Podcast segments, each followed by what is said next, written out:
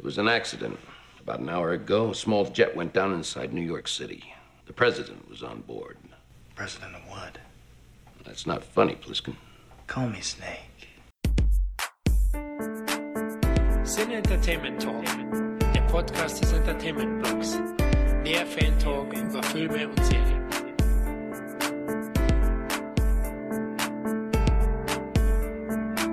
Hallo und herzlich willkommen zu einer weiteren Ausgabe des Cine Entertainment Talk. Nachdem wir zuletzt durch die besten John Travolta Titel getanzt haben, nutzen wir diesmal den 70. Geburtstag von Kultstar und John Carpenter Spezi Kurt Russell, um über dessen Karriere und Filmhighlights zu plaudern. Der kernige Amerikaner kann auf eine überaus erfolgreiche Vita zurückblicken, die aufgrund seiner Vielseitigkeit bis heute anhält. Aber bevor wir tiefer in die Filmvita des Multitalents eintauchen, stelle ich erstmal das heutige Best-of-Team vor. Da ist einmal unser Freund des Hauses, der österreichische Bestenlistenautor Matthias Bauer. Hi Flo, hi Kevin. Ja, hallo Matthias, schön, dass du wieder dabei bist. Super, eine Ehre. Wie geht's dir? Du, ja, ich freue mich auch total dabei zu sein, vor allem natürlich, weil wir immer so coole Themen haben und Kurt Russell, da freue ich mich sowieso schon länger drauf. Geht gut, danke der Nachfrage. Äh, ich habe zu schreiben, also wir haben einige Aufträge und haben gerade das Drehbuch zu einem Fernsehkrimi sozusagen abgeschlossen. Das war so, wie, ich glaube, jeder, der sich ein bisschen auskennt, weiß, wie es ist, mit öffentlich-rechtlichen zusammenzuarbeiten. Mehr sage ich nicht, das war recht spannend alles. Aber es ist gut gegangen und ansonsten schreibe ich noch ein neues Kinderbuch und mache mit Schreibkompadre Bastian Zach so ein paar andere Sachen in Planung. Also bin zufrieden, es läuft, alles gut. Das freut uns, dass die Tinte niemals bei dir vertrocknet. das immer weitergeht. Schön zu hören. Ja, der zweite Russell-Fan ist unsere CET-Klapperschlange, der Kevin. Ja, guten Morgen, guten Tag, guten Abend. Ja, hallo Kevin, na? Augenklappe schon auf? Ja, die habe ich ja immer auf. Ne? Ich bin ja ein, wie nennt sich das sonst, Zyklop. Okay, du hast also ein Auge in der Mitte auf der Stirn. Okay. ja, das kann man so sagen, ja.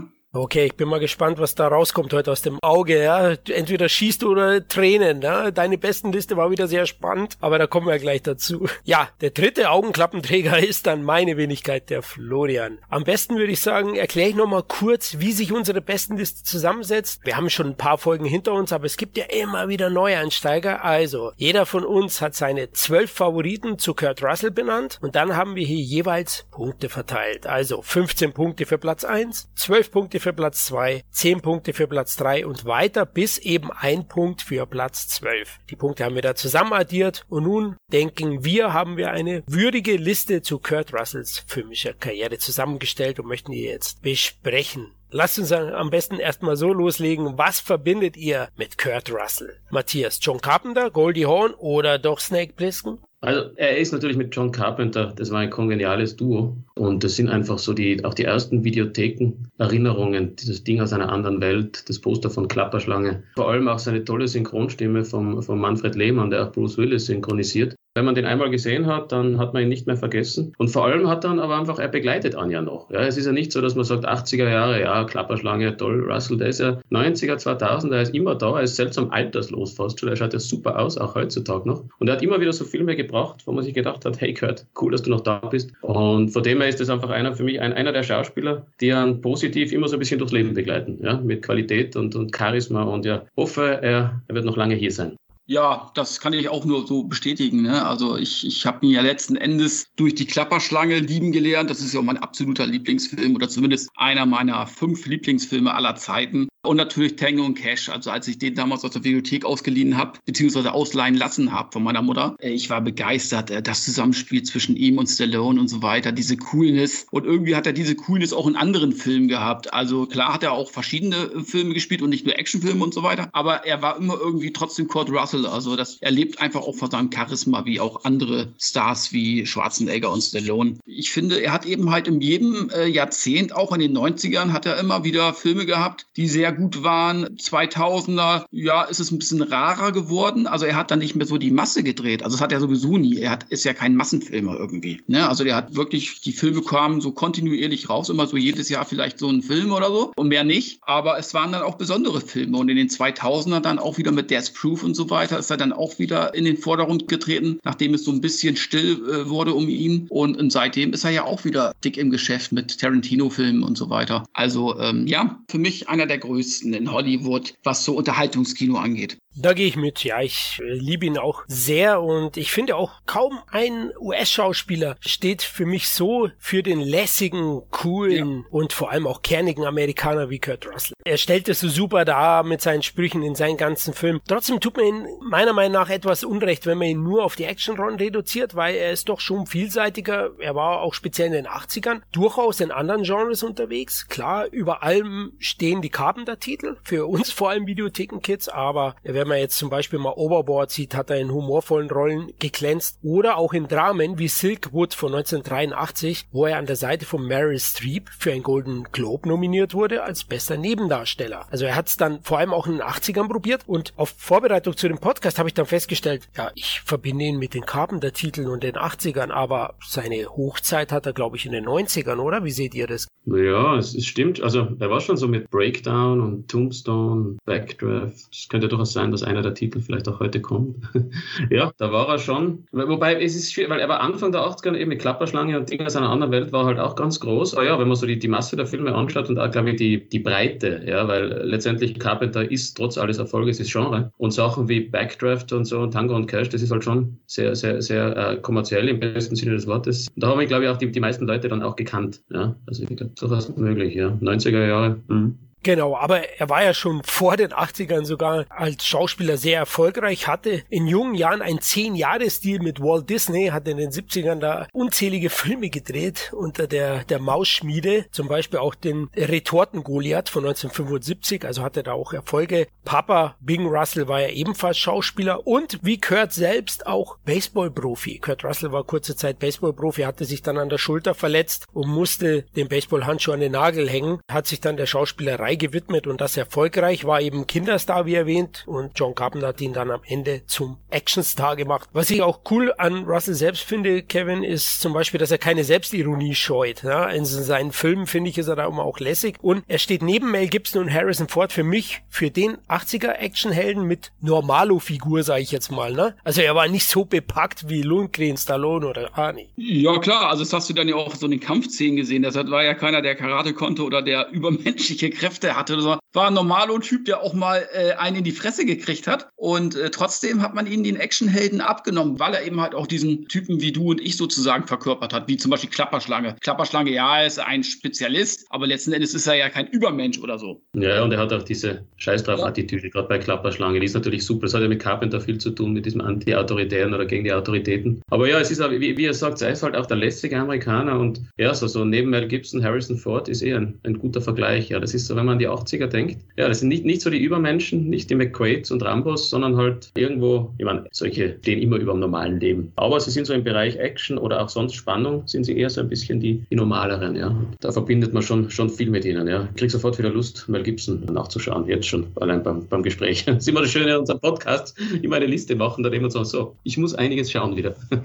ja, vor allem diese Best-of-Folgen sind recht teuer. Ich habe natürlich wieder ein paar Filme nachgekauft, weil ich sie nicht hatte zur Vorbereitung. Muss halt einfach sein. So ein Backdraft musste ich mir in, in HD anschauen, ja.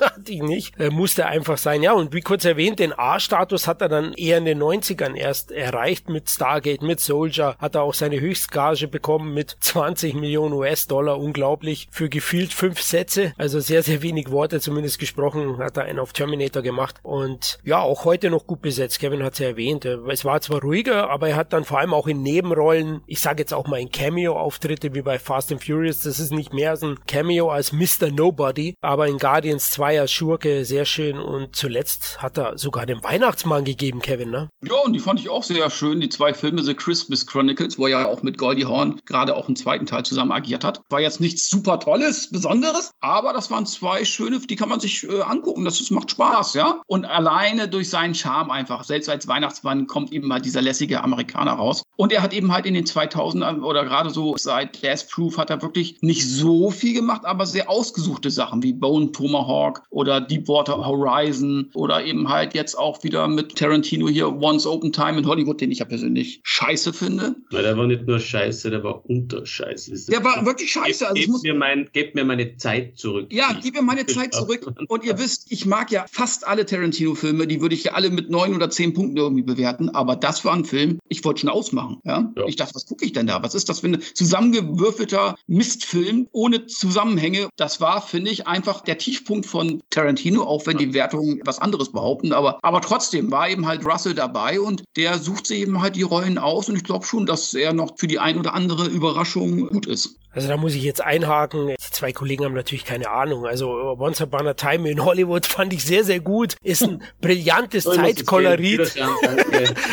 brillantes Zeitkolorit, das ich überaus schätze. Also grandios gespielt und vor allem auch mit großer Liebe zum Detail. Ja, ausufernd, ja, etwas vielleicht zu gemächlich und man ergötzt sich zu sehr in diesem Worldbuilding, aber ich mag den Film schon sehr gern, vor allem für das wahnsinnige Finale wieder. Aber gut, ist ja ein anderes Thema. Kurt Russell, du hast recht, er hat halt mit den ganz Großen zusammengearbeitet. Das hat er sehr gut geschafft. Ich denke schon, oder Matthias, der Kultstatus durch die Carpenter-Filme hilft ihm da bei den jüngeren Filmemachern, dass sie ihn dann besetzt haben. Absolut. Ich meine, äh, setzt mich da wahrscheinlich eher in die Nesseln. Äh, ich mag ja auch den Death Proof nicht, obwohl ich sonst Tarantino auch mag. Aber immer der einzige Grund, warum Death Proof ich irgendwie gesagt habe, war Stuntman Mike, nicht halt Kurt Russell. Ja, und er hat immer diesen, diesen, diesen Kultstatus, der schwingt mit und dann kann man ihn natürlich, gerade so wie Tarantino damals Bruce Willis zurückgebracht hat mit Pulp Fiction. Das muss er bei Kurt Russell nicht machen, aber wenn er dann in seinen Filmen besetzt, da schwingt eben auch immer dieses Große mit. Ja, und das ist schon, das muss man mal schaffen. Ich glaube, auch bei ihm ist auch eben ja dieses lässige und auch diese sympathische Aura. Ich weiß nicht, das können die Amerikaner einfach. Also manche Schauspieler, die haben diese sympathische, entspannte Ausstrahlung und das, ja, deswegen ist der, ist der wirklich zeitlos. Was mir davor, äh, Christmas Chronicles kenne ich nicht. Wie, wie schaut denn die Goldie Hawn mittlerweile aus? Muss ich mal fragen. Wie, wie ich sie das letzte Mal gesehen habe, war sie ein bisschen schönheitschirurgenmäßig verpfuscht. Ja, also man erkennt sie, aber man sieht eben halt schon, da wurde, äh, da hat der Chirurg eben halt am Wochenende wirklich mal die Sau rausgelassen, kann man schon sagen.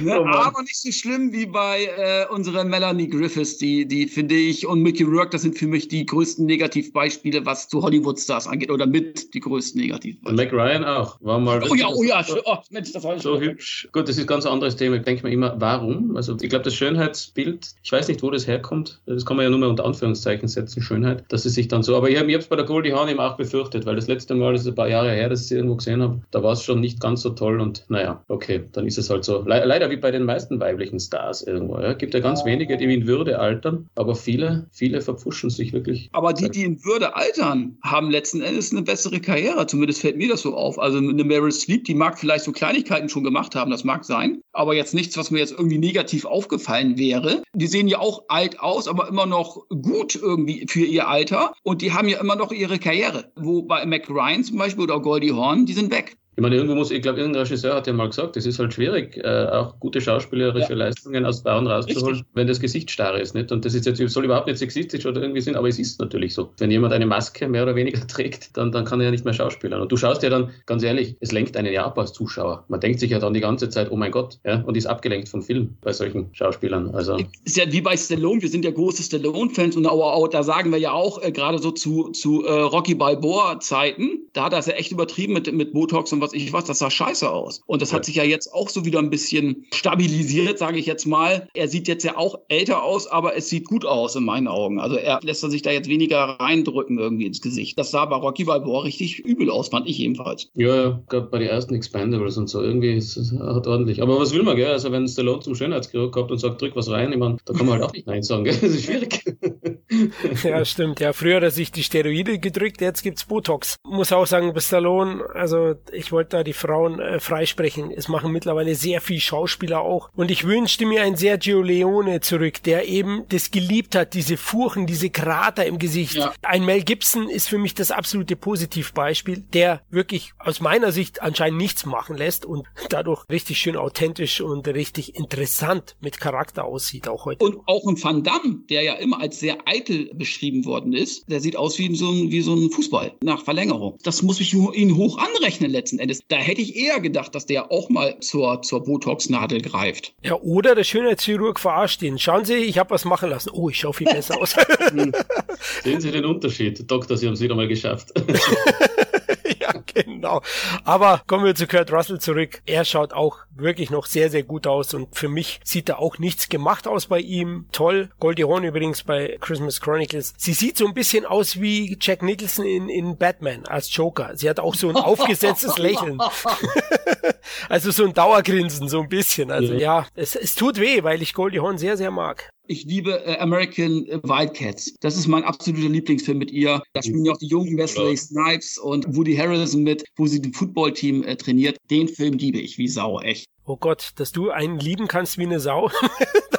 möchte ich mal wissen, was das bedeutet. Ah, okay, lassen wir es gut sein. Kommen wir zu Kurt Russell zurück, der ja eigentlich Kurt Vogel heißt. Russell, Künstlername, deutsche Abstammung. Geboren ist er am 17. März 1951, also wir haben jetzt 2021, 70 Jahre geworden, in Springfield, Massachusetts. Und äh, Russell, wie erwähnt, hat zuvor dann schon kleinere Rollen gehabt, weil er mit dem Filmbusiness ja Verbindung hatte durch Papi und war kurzzeitig Baseballprofi. Dann Disney Star Star und später dann Kurt Russell, der große Actionstar. Gut, ich würde sagen, jetzt gehen wir seine Filmbieter anhand unserer Top 12 durch. Jetzt muss ich gleich sagen, es ist tatsächlich eine Top 13, weil auf Platz 12 zwei Filme punktgleich sind. Die haben jeweils zwei Nennungen und dieselben Punkte. Wir beginnen mit einem aktuelleren Titel. Hatten Tarantino schon erwähnt. Platz 12 ist The Hateful Eight von 2015. Nur Platz 12 wird es sein oder andere vielleicht sagen. Ja, ich habe auch vermutet, der kommt vielleicht ein bisschen höher. Hat zwei Nennungen. Bei Kevin auf Platz 7 und bei mir auf Platz 11. Matthias hat ihn jetzt nicht in seinen Top 12 gehabt. Kevin, da du ja den am höchsten platziert hast, überlasse ich ihn dir. Acht Punkte für Hateful Eight.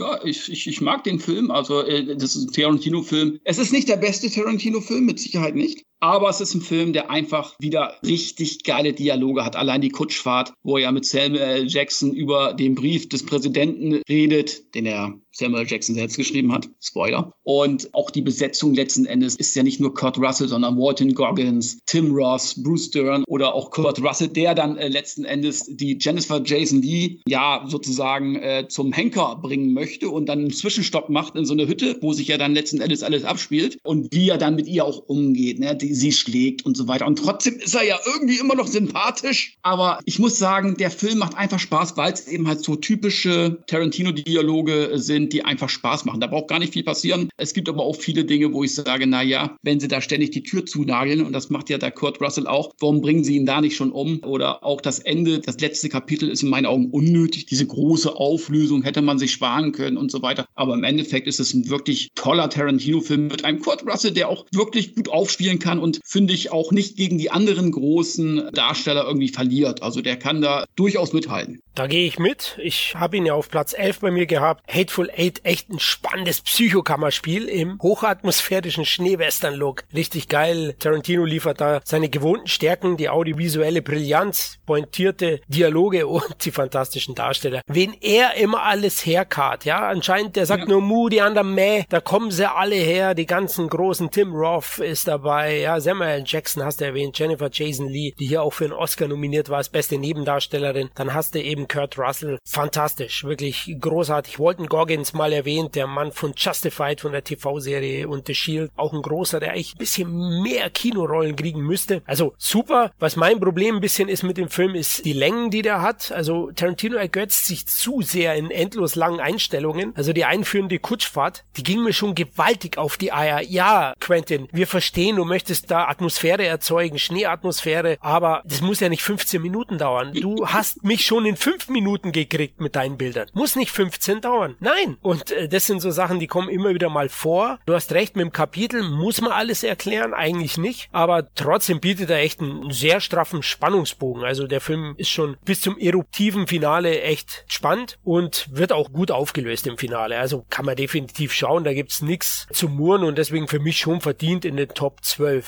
Matthias? Achso, ja, ich war jetzt kurz weg, weil ihr ja über Hateful Eight geredet habt. Na, Scherz.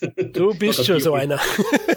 du, ähm, ich meine, also jetzt mal nur so hingeworfen, ich habe äh, Tarantino bis Kill Bill wirklich geliebt und dann habe ich einfach meine Probleme mit ihm und ich glaube, das große Problem beim Tarantino ist das gleiche wie beim David Lynch oder auch anderen Großen, es sagt ihm niemand mehr, wenn irgendwas schlecht ist. Ja? Also niemand sagt ihm mehr, das Buch ist scheiße und Fans sagen, ja, aber es ist halt Tarantino und Kritiker denken sich vielleicht, das Ganze ist schlecht, aber man kann ja in Tarantino nicht schlecht machen. Mir ging es gleich wie bei Once Upon a Time in Hollywood. Ich wollte Hateful Eight mögen, weil ich mag die Vorbilder, die er hat, die Schneewestern und all alles. Aber ich fand den Film viel zu lang. Ich fand ihn viel zu ausufernd. Die Dialoge haben mir gefallen. Und, muss ich auch sagen, das gleiche Problem, das ich dann auch bei jetzt bei Once Upon a Time in Hollywood habe. Ich finde die Gewalt drin unsympathisch. Und ich bin wirklich der letzte Mensch, der was gegen Gewalt in Filmen hat. Aber ich fand die, die Henker-Szene ja, in Hateful ja. Eight, die fand ich unsympathisch, wo ich mir gedacht habe, das muss ich mir eigentlich nicht anschauen. Und ich fand auch das Finale bei Once Upon a Time in Hollywood so, dass ich mir gedacht habe, ich muss mir das eigentlich nicht anschauen, wie irgendjemand fünf Minuten lang eine Frau zermatscht hat. Ja? Und, und irgendwie, ich weiß nicht, mir kommt vor, Tarantino, es sagt ihm niemand mehr, es übt keiner mehr Kritik an ihm und genauso schauen seine Filme aus. Und deswegen muss ich sagen, heute bei, bei Hateful Eight eigentlich gelangweilt und er hat mir, trotzdem ich ihn mögen wollte, hat er mir trotz allem Star-Aufgebot, trotz dem Setting, trotz dem Schnee, hat er mir einfach nicht gefallen. Muss ich mal einfach so stehen lassen jetzt.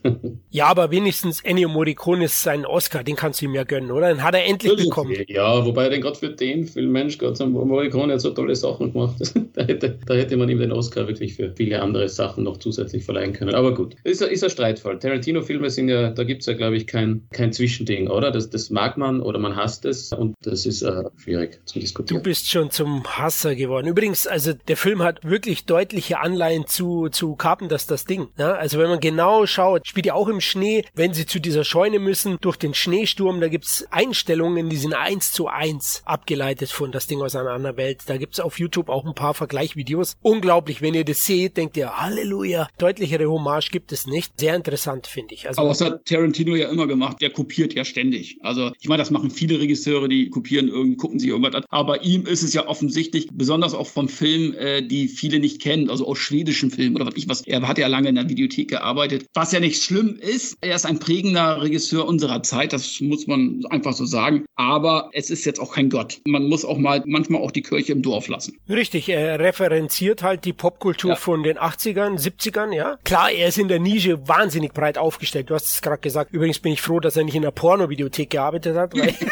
wer weiß, was er da alles gedreht hätte. Aber, aber er hat ein unglaubliches Fanwissen und das liebe ich auch an seinen Filmen. Diese Liebe zum Detail hat er, ne? Also diese Kleinigkeiten stimmen. Aber Matthias, da schwimme ich schon auf deiner Welle mit. Also mit diesem, ich sag's ja auch, der ist zu lang. Ähnlich wie Once Upon a Time in Hollywood, sage ich ja auch immer, er götzt sich zu lang in diesen Dingen. Also es müsste mal ihm jemand mal sagen, halbe Stunde weg, lass weg. Also das stimmt schon. Er hat diesen Status mittlerweile, wo, wo er nur noch sein Arsch gepudert wird. Oh, jetzt kommt's wieder ähm, hoch bei mir. Aber der Hateful Eight, Kevin, der war ja auch gar nicht so erfolgreich, ne? Nee, ich glaube, der hat in Amerika nur äh, Mitte 55 Millionen oder so eingespielt. Und in Deutschland hat er ja zwar über eine Million Zuschauer, aber er hatte natürlich nicht die Zahlen, die zum Beispiel ein Django Unchained äh, hatte. Also das Ding wurde ja auch vorher irgendwie geleakt, das Drehbuch. Da hat äh, Tarantino gesagt, jetzt mache ich den Film nicht mehr, es könnt ihr mich alle mal. Er hat sie dann doch gemacht, aber daran hat es mit Sicherheit nicht gelegen. Es ist halt kein Django. Django ist ja eher vom Unterhaltungswert einfach mainstreamiger, wenn man das überhaupt sagen kann bei einem Tarantino-Film, ja. Von daher äh, waren, glaube ich, die Zahlen, haben sie sich schon mehr versprochen. Zumal der auch sehr teuer war, wo ich mich auch frage, ich glaube, der Film hat irgendwie 50 Millionen oder so gekostet oder 60. 44, 44. 44, naja, aber da kann man mal sehen, so ein Film, also der spielt ja im größten Teil wirklich äh, in dieser Hütte und in der Kutsche, das ist ja alles Kulisse, wo ich mich frage, meine Fresse, so ein Film, 44 Millionen, da kann man mal sehen, wo, wir, wo sind wir heutzutage hingekommen? Also wo kommen wir hin, denn so ein Film, so ein Kammerspiel ja eigentlich fast, 44 Millionen Dollar kostet. Klar, du hast Darsteller und so weiter, die alle Geld kosten und so, aber 44 Millionen finde ich viel für so einen Film ja, Winter dann auch. Hast wenig Drehzeit, weil es schnell dunkel wird und schwierig. Also man kann immer, was ich teuer kann man es immer machen. Ja. ja. Es wäre sicher auch möglich, solche Filme billiger zu machen. Aber man denkt sich wahrscheinlich, also Tarantino kann sich ja denken, ja so what, habe ich halt 20 Drehtage mehr, ist eh gemütlicher und und und ja. Also und die Drehtage kosten ja nicht. Und das ist dann einfach das, wo er sich ja die Zeit lassen kann, weil damals Weinstein hat ihm ja, hat ihm ja jedes Budget bewilligt. Und wenn er weniger erfolgreich war als der Django Unchained, die machen ja immer ihr Geld, weil er einfach, ja, man, man schaut sie sich einfach an, weil man halt den Namen kennt. Ich finde es schade, weil ich habe ihn wirklich geliebt. Also ich muss echt sagen, Reservoir Dogs und Pulp Fiction und Kill Bill, Jackie Brown auch, das war alles super gut. Und ja, jetzt, jetzt ist er halt eben an dem Status, wo, wo er halt nicht mehr kritisiert wird. Und das, das tut den wenigsten gut, sage ich mal. Ja. Also da muss man schon Kubrick sein, um, um wenig daneben zu schlagen. Aber bei den meisten, die dann so einen großen Status haben, funktioniert es halt irgendwie. Das hat man auch bei David Lynch gesehen. Die, die letzten Filme waren ja Zumutung, aber das sagt auch keiner. Ja. Da kommen dann halt irgendwie Kritiken, die sagen, ja, interessantes Alterswerk. Und niemand sagt, du, das ist einfach nur verwirrend und scheiße. Ja. also du unterstellst Tarantino, dass ihm die Selbstreflexion fehlt. Sehr interessant. Aber Absolut. oi, das wird heute, glaube ich, ein, ein sehr kontroverser Cast. Ich befürchte, es werden uns x Abonnenten abwählen. Nein, Schmarrn.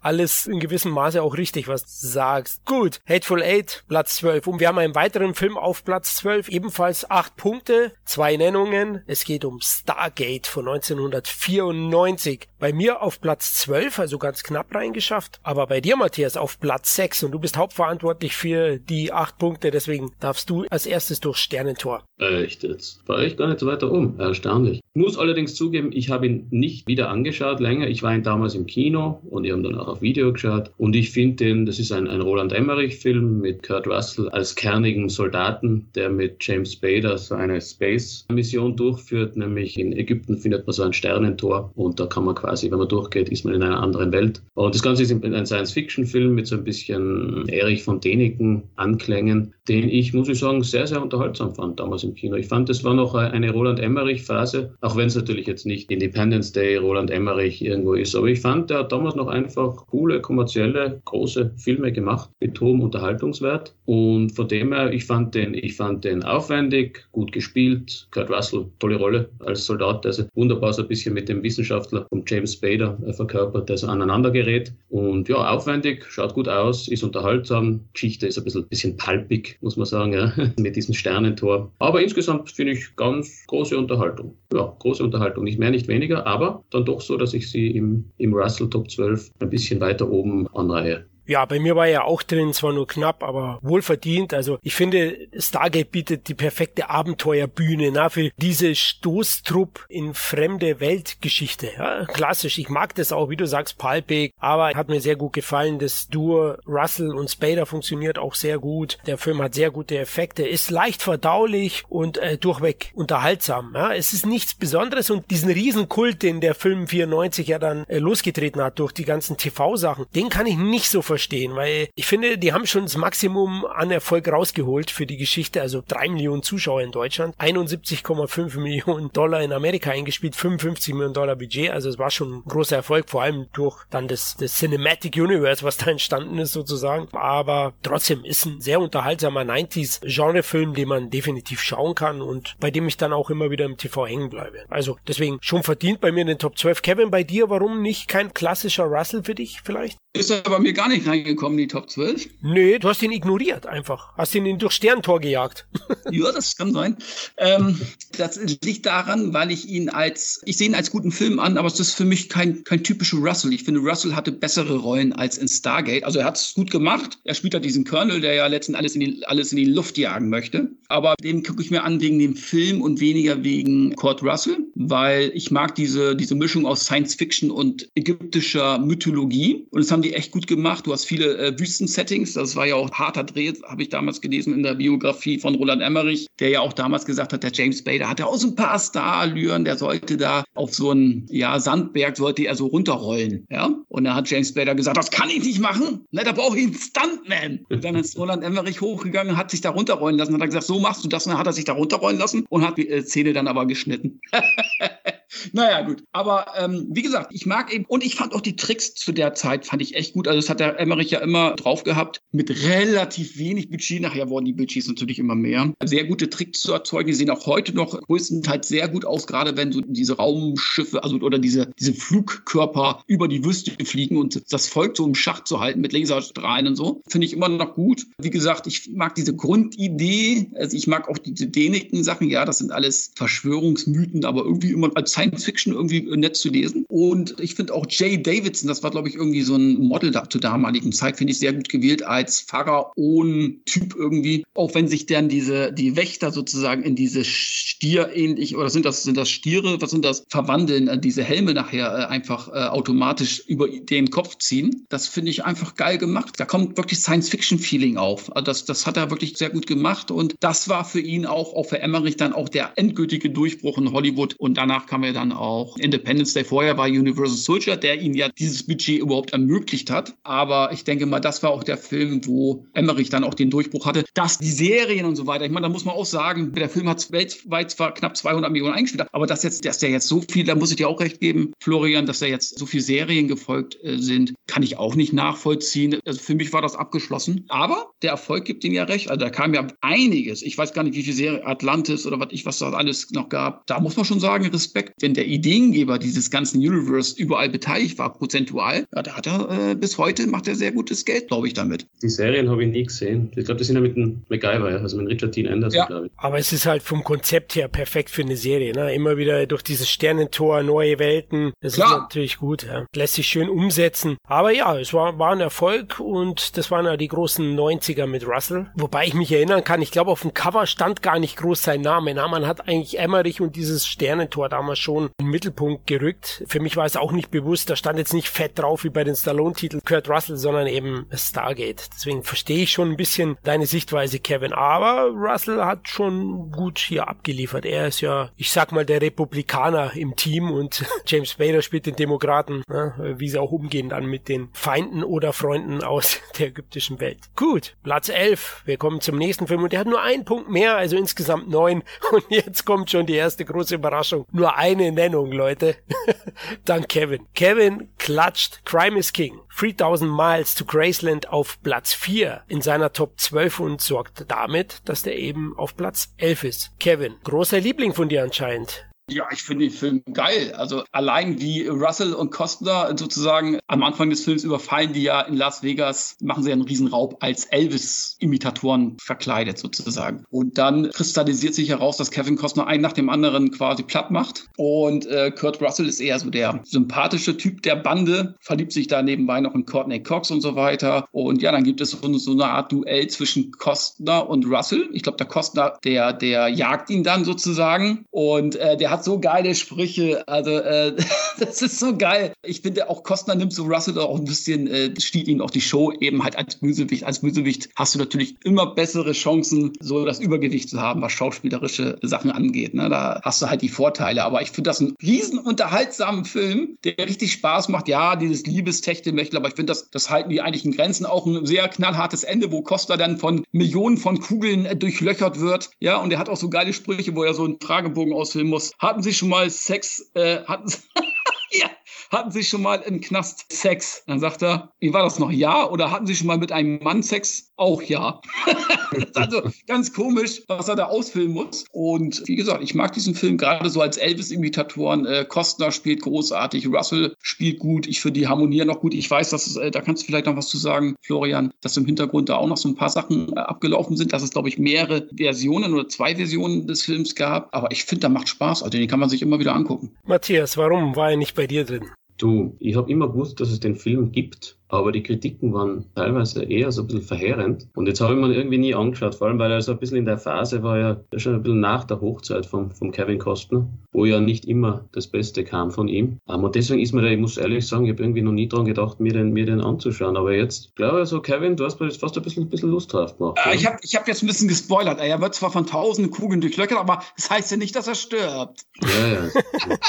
Oh Mann, oh Mann. Nee, aber ehrlich, der macht echt Spaß. Ich finde, der ist wirklich unterbewertet, der Film. Ohne Scheiß, der macht echt Spaß. Okay, also bei mir war er nicht drin. Ich habe ihn zur Vorbereitung angeschaut, weil ich dachte, hm, das ist vielleicht ein Kandidat. Muss aber sagen, leider für mich nicht. Ja, Russell Kostner, echt gut. Zwei Schauspieler, die liefern immer, die spielen gut. Als, als Gegenspieler auch. Die Action ist wuchtig. Kevin hat's erwähnt. Also da gibt's richtig blutige Shootouts. Das sind wirklich Stärken des Films. Aber für mich ist er erstens deutlich zu lang. Der geht auch wieder über zwei Stunden. Das Hin und Her, dieses Beziehungsgeflecht zwischen Courtney Cox, Kevin Costner und Kurt Russell, das nervt ein bisschen. Im Mittelteil hat Längen. Und dann inszenatorisch gibt's für mich einige Sachen, die mir nicht gefallen. Also der Regisseur, der tut völlig überstilisieren. Also der baut dann Schnitte ein, Bildverfremdungen, Kameraeinstellungen. Das mag ja hip und neu sein, aber es wirkt für mich nur wie, wie Tony Scott oder manche andere in Arm. Ja? Also wirklich nicht gut zusammengefügt, finde ich das Ganze. Die Einzelmomente sind echt gut. Klar, die Schauspieler sind gut, da liefern die, aber ich finde auch, dass der Film inszenatorisch Schwächen zeigt mit dem Regisseur, der nicht umsonst danach dann auch nicht mehr die großen Kinofilme gemacht hat, der liebe Damien Lichtenstein. Deswegen für mich ein, ja, durchaus schrill lauter Actioner, der unterhält aber nichts Großes, deswegen nicht bei mir drinnen. Der war ja auch ein Flop. Ich meine, äh, der hat über 60 Millionen gekostet angeblich. Hat in Amerika 15, weltweit 18 eingespielt. Ich glaube, der kam sogar in vielen Ländern gar nicht mehr ins Kino oder so. Also das ist für mich eine Kinoproduktion, ganz klar. Und ich finde ihn auch gut. Ich kann das verstehen. Es gibt ein paar Einstellungen. Ja, aber ich finde so jetzt auch die Liebesgeschichte, jetzt fand ich jetzt nicht zu extrem. Ich fand, die beiden haben gut harmoniert miteinander. Da sah Courtney Cox ja auch noch wie Courtney Cox aus. Und ich mag den Fall. Also ich kann ihn wirklich empfehlen. Das ist ein richtig ein, ein rundes Ding. Jetzt nichts Besonderes, aber der macht echt Spaß. Also ich finde, der gehört schon in die Kostner oder Russell-Sammlung. Ja, das will, möchte ich nicht absprechen. Also ganz klar. Wobei Kostner hast du erwähnt, die ganz großen Momente hatte, hat die dankbarere Rolle. Aber, weil du vorhin gesagt hast, wegen zwei Versionen. Richtig, äh, die Dreharbeiten waren ja beendet und Kostner und Russell waren zu der Zeit noch recht groß und waren sich eben am Ende nicht einig, wie der Film wirken sollte. Da hat das Studio dann gesagt, okay, ihr dürft beide jeweils eure eigene Version schneiden lassen und dann schauen wir mal, was beim Testpublikum besser ankommt. Russells Version wäre komödiantischer gewesen und hätte die Beziehung zu ihm und Courtney Cox natürlich, ja, also in den Mittelpunkt gerückt und Costners Version war mehr gebündelt auf Action und dann auf seine Figur. Am Ende wurde Costners Version genommen, die haben wir bekommen, aber man sieht dann auch immer wieder, ja, also zwei so Alpha-Männchen, da wird's dann ein bisschen schwierig anscheinend. Passt aber zum Film, weil sie ja Gegenspieler sind. Also da ist es nicht so tragisch. Der Film wurde für übrigens fünf goldene Himbeeren nominiert, hat keine einzige bekommen. Kevin Glück gehabt. Ja, also das kann ich ja überhaupt nicht nachvollziehen. Film war nominiert, zum Beispiel Drehbuch Kevin Costner und Courtney Cox. Ja, ist immer so eine Sache, haben wir schon mal geredet. Die Veranstalter der Goldenen Himbeer wollen ja immer möglichst namhafte Leute nominieren, um dann auch Aufmerksamkeit zu erhaschen. Das muss man dann auch immer mit einrechnen. Eine Sache noch zum Rande als Fact. Es gab einen größeren Skandal auch in dem Film. Der Film ist ja von Franchise Pictures und wurde von, von der Firma Entertainment auch mitproduziert. Die haben einen gewissen Prozentsatz von den Franchise Pictures Filmen immer gezahlt. Also wenn die gesagt haben 100 Millionen, dann haben die 20 Prozent davon bezahlt. Ja, 20 Millionen. Und die haben verbrecherischerweise haben die Franchise Pictures ihre Filme mit höheren Budgets teilweise ausgestattet. Unter anderem Crime is King. Sie haben nämlich gesagt, der kostet 100 Millionen. Da mussten die 20 Prozent davon zahlen. Und äh, später hatte sich halt eben herausgestellt, dass der nur 62 Millionen Dollar gekostet hat. Und klar, die haben dann zu viel gezahlt von dem Film. Daraufhin gab es einen Rechtsstreit, den Franchise Pictures natürlich verloren hat und was dann auch zu deren Schließung geführt hat. Also recht interessant nochmal am Rande. Crime is King, Kevin hat es erwähnt, Riesenflop. In Deutschland 112.000 Zuschauer, 2001 übrigens erschienen. Also auch schon in den Nullerjahren. Ja, Platz 11. Also Matthias, du kannst es ja probieren. Haben wir dir jetzt schmackhaft gemacht oder bist du so schlau wie vorher? Nö, na, ich glaube, ich weiß ungefähr, was mich erwartet. Aber ich glaube, reinschauen oder mal anschauen ist nicht schlecht. Allein schon, ja, es ist immerhin Kosten und Russell in einem Film. Ja, also allein das ist ja, ist ja, auch wenn er nicht da hundertprozentig gelungen ist oder manchmal auch seine Fehler hat. Ich glaube, ich schau mal, schau mal einfach rein. Das mit diesem Entertainment ist übrigens interessant. Das war in den Ende 90er, Anfang 2000er. Hat es ein paar so, so deutsche Medienunternehmen gegeben und die Amerikaner haben das ja belächelt. Das ist immer das billige deutsche Geld. Also denen, denen schickst halt irgendwas und dann investieren sie eh. Und das ist dann, dieses System ist dann irgendwann auch, da ist man wieder abgekommen davon. Ja, weil, aber Zeitl war das, da waren die relativ so Entertainment und so, die waren da recht breit aufgestellt. Aber da sind dann auch so, glaube ich, relativ wenig große Filme rausgekommen. Ja, weil das war mehr oder weniger nur so eine Art Bank für die Amerikaner. Die haben das so betrachtet. Ja, und Franchise Pictures war einer der, der großen Produktionsfirmen, die das auch genutzt haben. Aber wie du gerade sagst, ihnen reicht ja nicht nur, dass es billiges Geld ist, sie müssen sie auch noch bescheißen im Nachhinein. Also, das ist halt dann doch zu viel des Guten. Ne? Man sagt ja, Aber die hatten ja auch nicht, die hatten ja auch keine Erfolge, French. Also, soweit ich mich noch erinnere, die haben einige Filme gemacht. Ich glaube, Get Carter war auch einer dieser Filme mit Stallone. Das waren ja alles keine Erfolge. Ja, also Driven, mein Freund, der beste Stallone. Driven. ja. Oh Driven. ist auch von denen. Oder, oder keine halben Sachen. Das war ein Erfolg. Der Bruce Willis-Film mit Matthew Perry. Der ist auch von Ja, denen. Killer, genau. Und sie haben einen Kultfilm auch produziert, nämlich Blutige Pfad Gottes. Ja. Aber du hast schon, du hast schon recht, in der, in der breiten Masse waren das meistens keine großen Werke, ja. Weil die hatten aber auch keinen Einfluss genommen, sondern das Geld rüber und man sieht, wie das dann manchmal läuft. Gut, kommen wir zu Platz 10. Jetzt wird's interessant. Der erste Carpenter-Titel. Und nur auf Platz 10. Ich weine hier. Immerhin drei Nennungen, aber die Platzierungen waren schon sehr weit hinten bei meinen beiden Kollegen. Damit hört ihr schon raus, dass er bei mir am höchsten platziert ist, nämlich auf Platz 7. Bei Kevin hat der Film den elften Platz eingestrichen und bei Matthias den zwölften. Es geht um Big Trouble in Little China von 1986. Der hat ebenfalls neun Punkte eingestrichen, wie zuvor schon Crime is King, aber eben drei Nennungen. Das führt dann dazu, dass er eins höher platziert wird. Ja, ich kann es ehrlich gesagt nicht verstehen. Ich liebe den Film ja unglaublich. Seit der Videothekenzeit damals ausgeliehen. Ganz schlimme Erlebnis gehabt. Hab mich als Zwölfjähriger sechs Stunden in die Videothek gestellt, weil es hieß, der bringt den gleich sechs Stunden lang. Ja, und am Ende habe ich ihn nicht bekommen, musste ihn dann irgendwie zwei Wochen später. Na, das ist auch geil, ne? Du, ah ja, der bringt ihn doch nicht. Florian, es ist acht Uhr, du bist zwölf, du musst jetzt heimgehen, hat der Videothekar gesagt. Sag, ja, okay, und wann kann ich den jetzt das nächste Mal reservieren? Wann ist er denn frei? Ja, so in zwei Wochen. das, das kann ich mir richtig vorstellen, dass du dann mit deinem Pisspotsch mit wie so ein begossener Pudel aus der Videothek nach Hause gegangen bist. Und dann hat es auch noch angefangen zu regnen wahrscheinlich. Äh, richtig, richtig, genau. Dann wurde ich noch anuriniert. Das war im Hauptbahnhof. Die Nein, also ganz so schlimm nicht, aber es war schon, ja, war, war kein schönes Erlebnis. Deswegen immer noch in meinem Kopf, es ist ein Trauma, das ich immer noch verarbeiten muss. Deswegen habe ich den Film jetzt in zehn Versionen hier, weil ich ihn am Anfang gar nicht bekommen konnte. Steelbook, Blu-ray, DVD, VHS, alles hier liegen. Und deswegen ist er auch eben bei mir auf Platz sieben. Es geht um, um einen raubeinigen Trucker, der mit seinem Kumpel die Verlobte sucht von dem, weil die entführt wurde von so einem chinesischen Zaubertypen und müssen da in eine übernatürliche Schlacht unter den Straßen von Chinatown sich beweisen. Ganz wildes Ding. Also John Carpenter huldigt mit Big Trouble in Little China das Hongkong-Genre-Kino und liefert für mich eine wahre Wundertüte an Martial Arts Fights, übertreten Albernheiten. Na, der ist schon ziemlich durchgeknallt und diese chinesische Mythologie, der hat ein wahnsinniges Tempo. Mag sein, dass, dass er ein bisschen verfranst ist, aber allein wo sie überall reinschlittern, ich liebe das. Also allein die drei Winde, gegen die sie kämpfen, dann der Oberschurke, ja, der leuchtet aus dem Mund, ja, nicht mit Mundgeruch, sondern hat irgendwie so einen Strahl drauf. Wahnsinn. Und äh, die Liebe zum Detail ist ja immer dabei. Es gibt wilde Monster dazu, die irgendwelche Frauen entführen, weil sie grünäugig sind. Und das alles führt dazu, dass ich den so, so gerne mag. Zumal eben Russell und der sinoamerikanische Darsteller Dennis Dunn, die harmonieren sehr gut miteinander. Gibt auch ein paar Martial Arts Einlagen durch ihn und den asiatischen Schurken und ist eine richtig wilde, durchgeknallte Genre-Mixtur zwischen Shaw Brothers, würde ich sagen, und Alice im Wunderland. Weil so kommt sich wahrscheinlich Kurt Russell hier vor. Denn Jack Burton, so wie er da heißt, ja, der hilft nun mal sein Kumpel und lässt sich auch nicht von irgendwelchen wilden Monstern aufhalten. Also für mich großartige Unterhaltung mit viel Tempo und Einfallsreichtum. Ich denke auch, dass für so einen Film der B-Movie-Stempel erfunden wurde. Oder Matthias? Ja, das stimmt schon alles, was du sagst. Und der Film, der Film ist ja kontrovers irgendwo ein bisschen aufgenommen unter seinen Fans. Für mich, ich muss ganz ehrlich sagen, für mich hat er nie gezündet. Ich, ich liebe Carpenter, ich liebe Kurt Russell. Aber ich habe mir den damals auch eh Mitte der 80er dann das erste Mal angeschaut. Mir war einfach zu, zu überdreht. Also die, diese Mischung eben, die mag schon okay sein, dieses Martial Arts und allem. Aber eben diese Mischung aus Komödie und Martial Arts und Überdrehtheit und Zauberei und so, das funktioniert für mich irgendwie einfach nicht. Ich hätte mir damals irgendwie, ja, ich habe mir immer gedacht, mei, eigentlich hätte ich jetzt lieber den ernsteren John Carpenter und den ernsteren Kurt Russell, doch als Klapperschlange und das Ding Zeiten. Und hat sich bis heute nicht geändert. Ich habe mir auch nochmal angeschaut, es gibt ihn jetzt eh, glaube ich, bei irgendeinem Streamer. Haben mir gedacht, nein, vielleicht war ich unfair damals, vielleicht habe ich was anderes erwartet. Schauen wir uns nochmal an, ganz stressfrei und der hat mir immer noch nicht gefallen. es, ist, es ist einfach so. Ich kann, kann mit diesem Film nichts. Bei allen Qualitäten, die er hat, er ist technisch gut gemacht, Carpenter, Kurt Russell, passt alles. Qualität ist da, aber dieser Genre-Mix, der funktioniert, hat für mich damals nicht funktioniert und funktioniert heute eigentlich auch nicht für mich. Schade. Kevin, bei dir immerhin einen Platz weiter oben.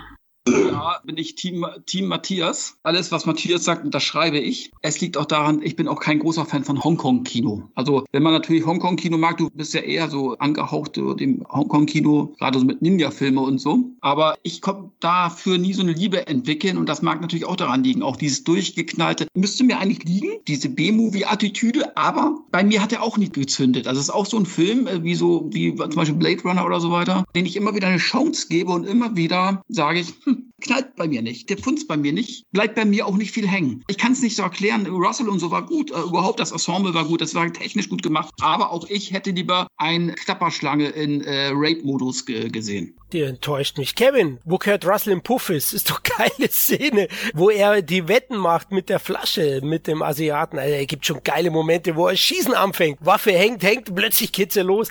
Ja, ich lieb den, ja. Und die drei Winde eben, wenn sie am Ende kämpfen, rumfliegen. Okay, gut, ist vielleicht schon auch Geschmackssache und die Einspielzahlen, na Kevin, die geben euch wiederum recht. Naja, also der hat in Amerika 11 Millionen eingespielt, äh, Budget waren 25 Millionen. Weltweite Zahlen konnte ich jetzt nicht herausfinden, aber ich denke mal, der wird vielleicht, keine Ahnung, weltweit so um die 20 gemacht haben oder so. Aber auf Video wird er sicherlich auch noch viel Geld gemacht haben. Ich glaube, der lief in den Videotheken sicherlich ganz gut, kann ich mir sehr gut vorstellen. Und damals war das ja auch noch eine sehr gute Einnahmequelle, die physischen Medien. Also von daher glaube ich nicht, dass der Minus gemacht hat. Aber natürlich haben sie sich mehr versprochen. Ja, es war letzten Endes ein Kinoflop. Das finde ich eigentlich immer das Positive Positive an dem Film. Und wie gesagt, das ist ja immer subjektiv. Also die Filme sind ja qualitativ gut, aber manchmal gefallen sie, manchmal nicht. Das kann man dann auch nicht so begründen. Aber das Gute am Big Trouble Flop war, dass Carpenter ja dann einen Schritt zurück gemacht hat. Weniger große Budgets und dann halt Fürsten der Dunkelheit und sowas gemacht hat, was ich wieder großartig finde. Ja. Also irgendwo hat dieser, dieser Gigant-Flop, so schade das damals natürlich war für alle Beteiligten, dazu geführt, dass er halt wieder vielleicht einen, einen Schritt zu, zu weniger Budgets und da war ja auch groß teilweise. Carpenter kann ja aus, aus wenig einfach viel machen und von dem her hat Big Trouble dann doch noch zumindest zu, zu coolen Filmen danach geführt. Das ist definitiv ein Punkt, äh, Matthias, den gebe ich dir auch, auch wenn es mich schmerzt. In Deutschland hat er nochmal knapp 500.000 Zuschauer gehabt. Ich war ja immer der Meinung, dass der Film seiner Zeit voraus war, weil das asiatische Kino in Hollywood noch nicht so angekommen war zu der Zeit, Mitte der 80er. Also nicht diesen Stellenwert. Entdeckt hat man es erst in den 90er mit John Woo, mit Tsui Hark, die dann alle rübergegangen sind. Aber Carpenter und Russell haben ja eine andere Theorie. Im Audiokommentar von der Blu-ray oder von der DVD, könnt ihr da überall hören, haben sie erwähnt, dass der Film Big Trouble in Little China bei den Testvorführungen überwältigend ankam. Überwältigend, ja. Also der hatte super Bewertungen, aber sie haben angeklagt, dass 20th Century Fox, der Verleih, fast keine Werbung für den Film gemacht hat. Trotz Bedenken den Film kurz nach Aliens die Rückkehr veröffentlicht hat. Ja, was ein bisschen in die ähnliche Genre-Kino zumindest Mischung geht und das Genre-Publikum dann vielleicht sich eher für den anderen entscheidet. Also da gab es schon ein paar Sachen, da sieht man wieder auch, wir hatten im Call Wetters gesprochen, ne, Kevin mit Murat über solche Sachen, da entscheiden schon auch Controller am Ende dann manchmal sogar für einen, für einen Hit oder für einen Flop. Das weitere, was, was Carpenter gesagt hat, was sie negativ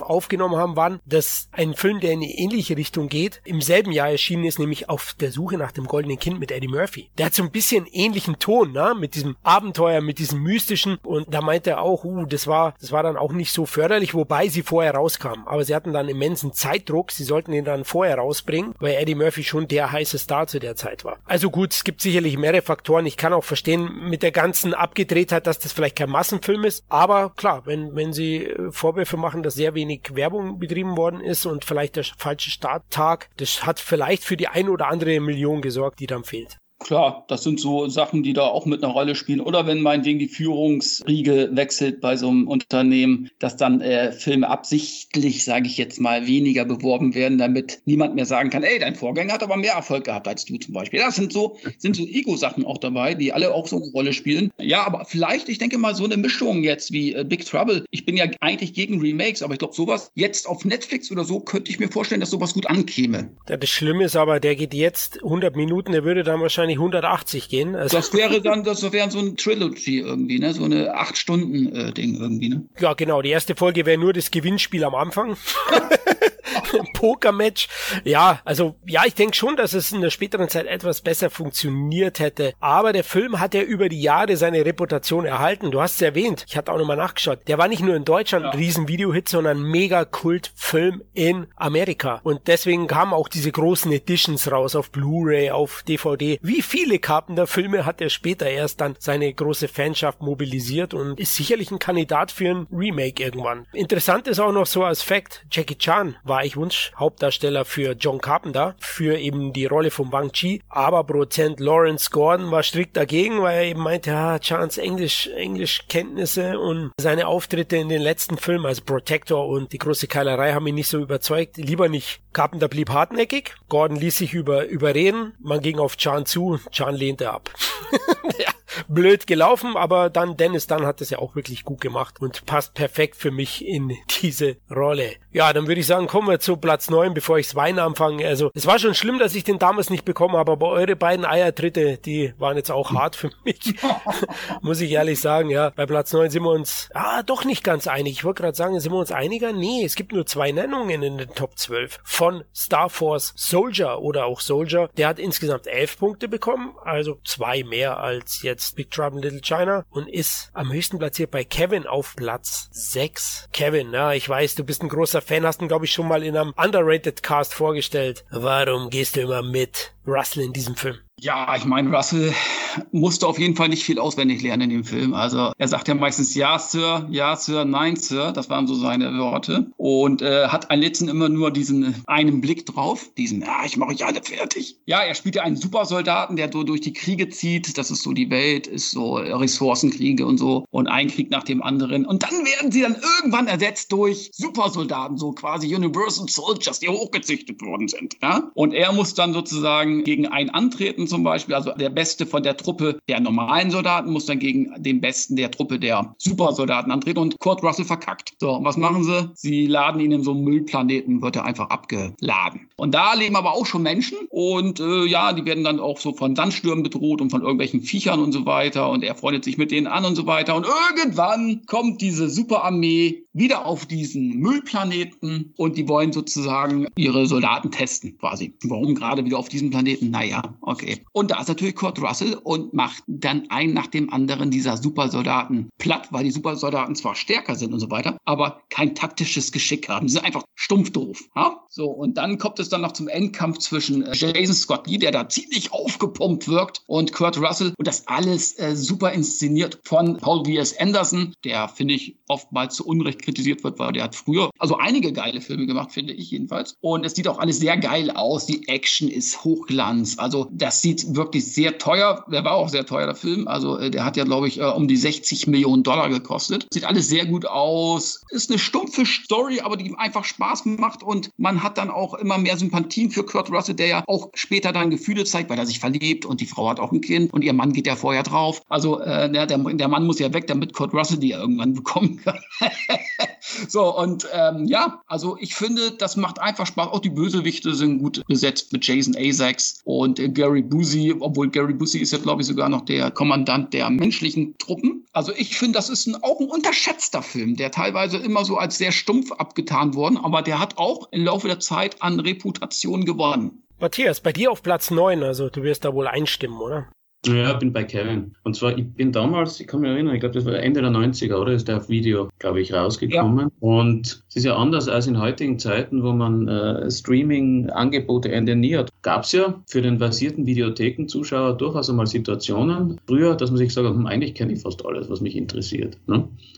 und dann steht man so vor der Videothekenwand und schaut mal, ja, was könnte ich mir denn noch ausleihen? Und bei, bei Soldier, bei Star Force Soldier war ja die, also man wusste, war ein Riesenflop und die Reputation war nicht so gut, aber trotzdem haben wir damals gedacht, hm, den Rest kenne ich irgendwie oder interessiert mich nicht so viel, na, geben wir doch mal Soldier eine Chance. Und die war dann eben total positiv überrascht. Das ist alles, was du sagst, Kevin, es ist Hochglanz produziert und Russell hat eine Top-Rolle. Es macht einfach Spaß, ihm zuzuschauen, wie er die Elite quasi einen, einen nach dem anderen äh, fertig macht. Und ich fand ihn auch kurzweilig, unterhaltsam, schön brutal. War damals positiv überrascht und glaube auch, ja, dass das ein bisschen, bisschen unterschätzt ist und den, dem kann man durchaus eine Chance geben an alle, an alle, die ihn noch nicht kennen. Ja, warum war er bei mir nicht drin? Ich würde sagen, es war recht knapp. So 13, 14 wäre er wahrscheinlich gekommen. Es gibt ein paar Filme, die ich einfach öfters und lieber schaue. Trotzdem, ja, ich stimme euch weitestgehend zu. Beinharte Sci-Fi-Action, also wirklich der alten Schule. Wodka kompromisslos und geradlinig geht Russell wie auch der Film vor. Das gefällt mir. Plot selbst gibt nicht viel her, hat Kevin erwähnt, aber die Schauwerte reißen es halt raus. Die Special Effects sind gut, die Action ist schön wuchtig und tadellos in Szene gesetzt. Dazu Russell als geläuterte Kampfmaschine, ja, richtig richtig gut. Jason Scott Lee überzeugt auch. Ich kenne ihn noch von Dragon die Bruce Lee Story. Da war er wesentlich schmaler, ja, muss man auch sagen. Aber er macht es ganz gut. Couragierte Leistung. Nicht herausragend, aber passt. Und äh, das Ganze ist auch dann militaristisch angehaucht. Das muss man mögen, aber mir gefällt ja sowas als, als 80s Kid. Und abgesehen von Tiefe und Innovation bietet der Film dann schon echt alles, was so ein Genre-Fan für einen unterhaltsamen Filmabend braucht. Also ich sag auch besser als sein Ruf. Hat bei mir nicht ganz gereicht für die Top 12. 12. Interessant ist ja, es ist laut Drehbuchautor David Webb Peebles ein Sidequel zu der Blade Runner. Ja, in dem Film sieht man ja unter anderem auch die Fahrzeuge aus dem Blade Runner Film, diese Spinner, die siehst du auch in Soldier und ja, am Ende sind es ja so eine Art Replikanten, diese Soldaten. Ne? Also da hat man das so eingefügt und Russell meinte auch in einem Interview, dass weitere Fortsetzungen geplant gewesen sind. Es war also was Größeres aus dem Stoff geplant und da hätte es mehr Verflechtungen geben sollen zu Blade Runner. Am Ende, Kevin hat es erwähnt, also wenn Big Trouble ein Flop war, was war dann Star Force Soldier, Kevin? Mega Flop, ne? Das ist ein Mega-Flop, ne? Noch nicht mal 15 Millionen Amerika eingespielt, weltweites Einspiel, weiß ich nicht genau, lass es vielleicht 20 gewesen sein. Aber ich denke mal auch auf Video äh, relativ erfolgreich. Aber er hatte eben halt auch schon ein hohes Budget mit 60 Millionen. Also ich glaube schon, dass er lange Zeit in den, in den roten Zahlen war oder vielleicht immer noch ist. Man weiß es nicht, wie das mit den Rechten ist. Aber trotzdem, wie gesagt, unterschätzt und die war auch in Deutschland erst geschnitten, muss man dazu sagen. Oder wurde sogar indiziert, meine ich, für eine Zeit. Und äh, wie gesagt, ich finde auch Paul V.S. Anderson, finde ich immer, seinen Ruf finde ich immer sehr negativ behaftet. Und ich finde, das ist ein bisschen unfair, weil ich finde, er hat damals auch mit Event Horizon und Mortal Kombat und so, auch Resident Evil den ersten und Death Race fand ich zum Beispiel auch gut, hat er gute Filme gemacht. Gut, am Ende hat das ein bisschen nachgelassen, aber das ist jetzt kein schlechter Regisseur, der kann gutes Popcorn-Kino machen. Früher war ich bei dir mit Anderson, mittlerweile nicht mehr, sorry. Also ich habe im Strahl gekotzt bei dem letzten Resident Evil Film Final Chapter. Also Anderson hat sich da ein bisschen verloren in dieser Reihe und der hätte, glaube ich, schon mehr drauf. Der soll unbedingt aus dem Franchise aussteigen und mal was anderes machen. Also die drei Musketiere war auch so eine Hochglanzrotze. Der war, der war doof. Also leider bestätigt er die Kritiker mittlerweile in seinem Verlauf. Früher, sage ich auch, die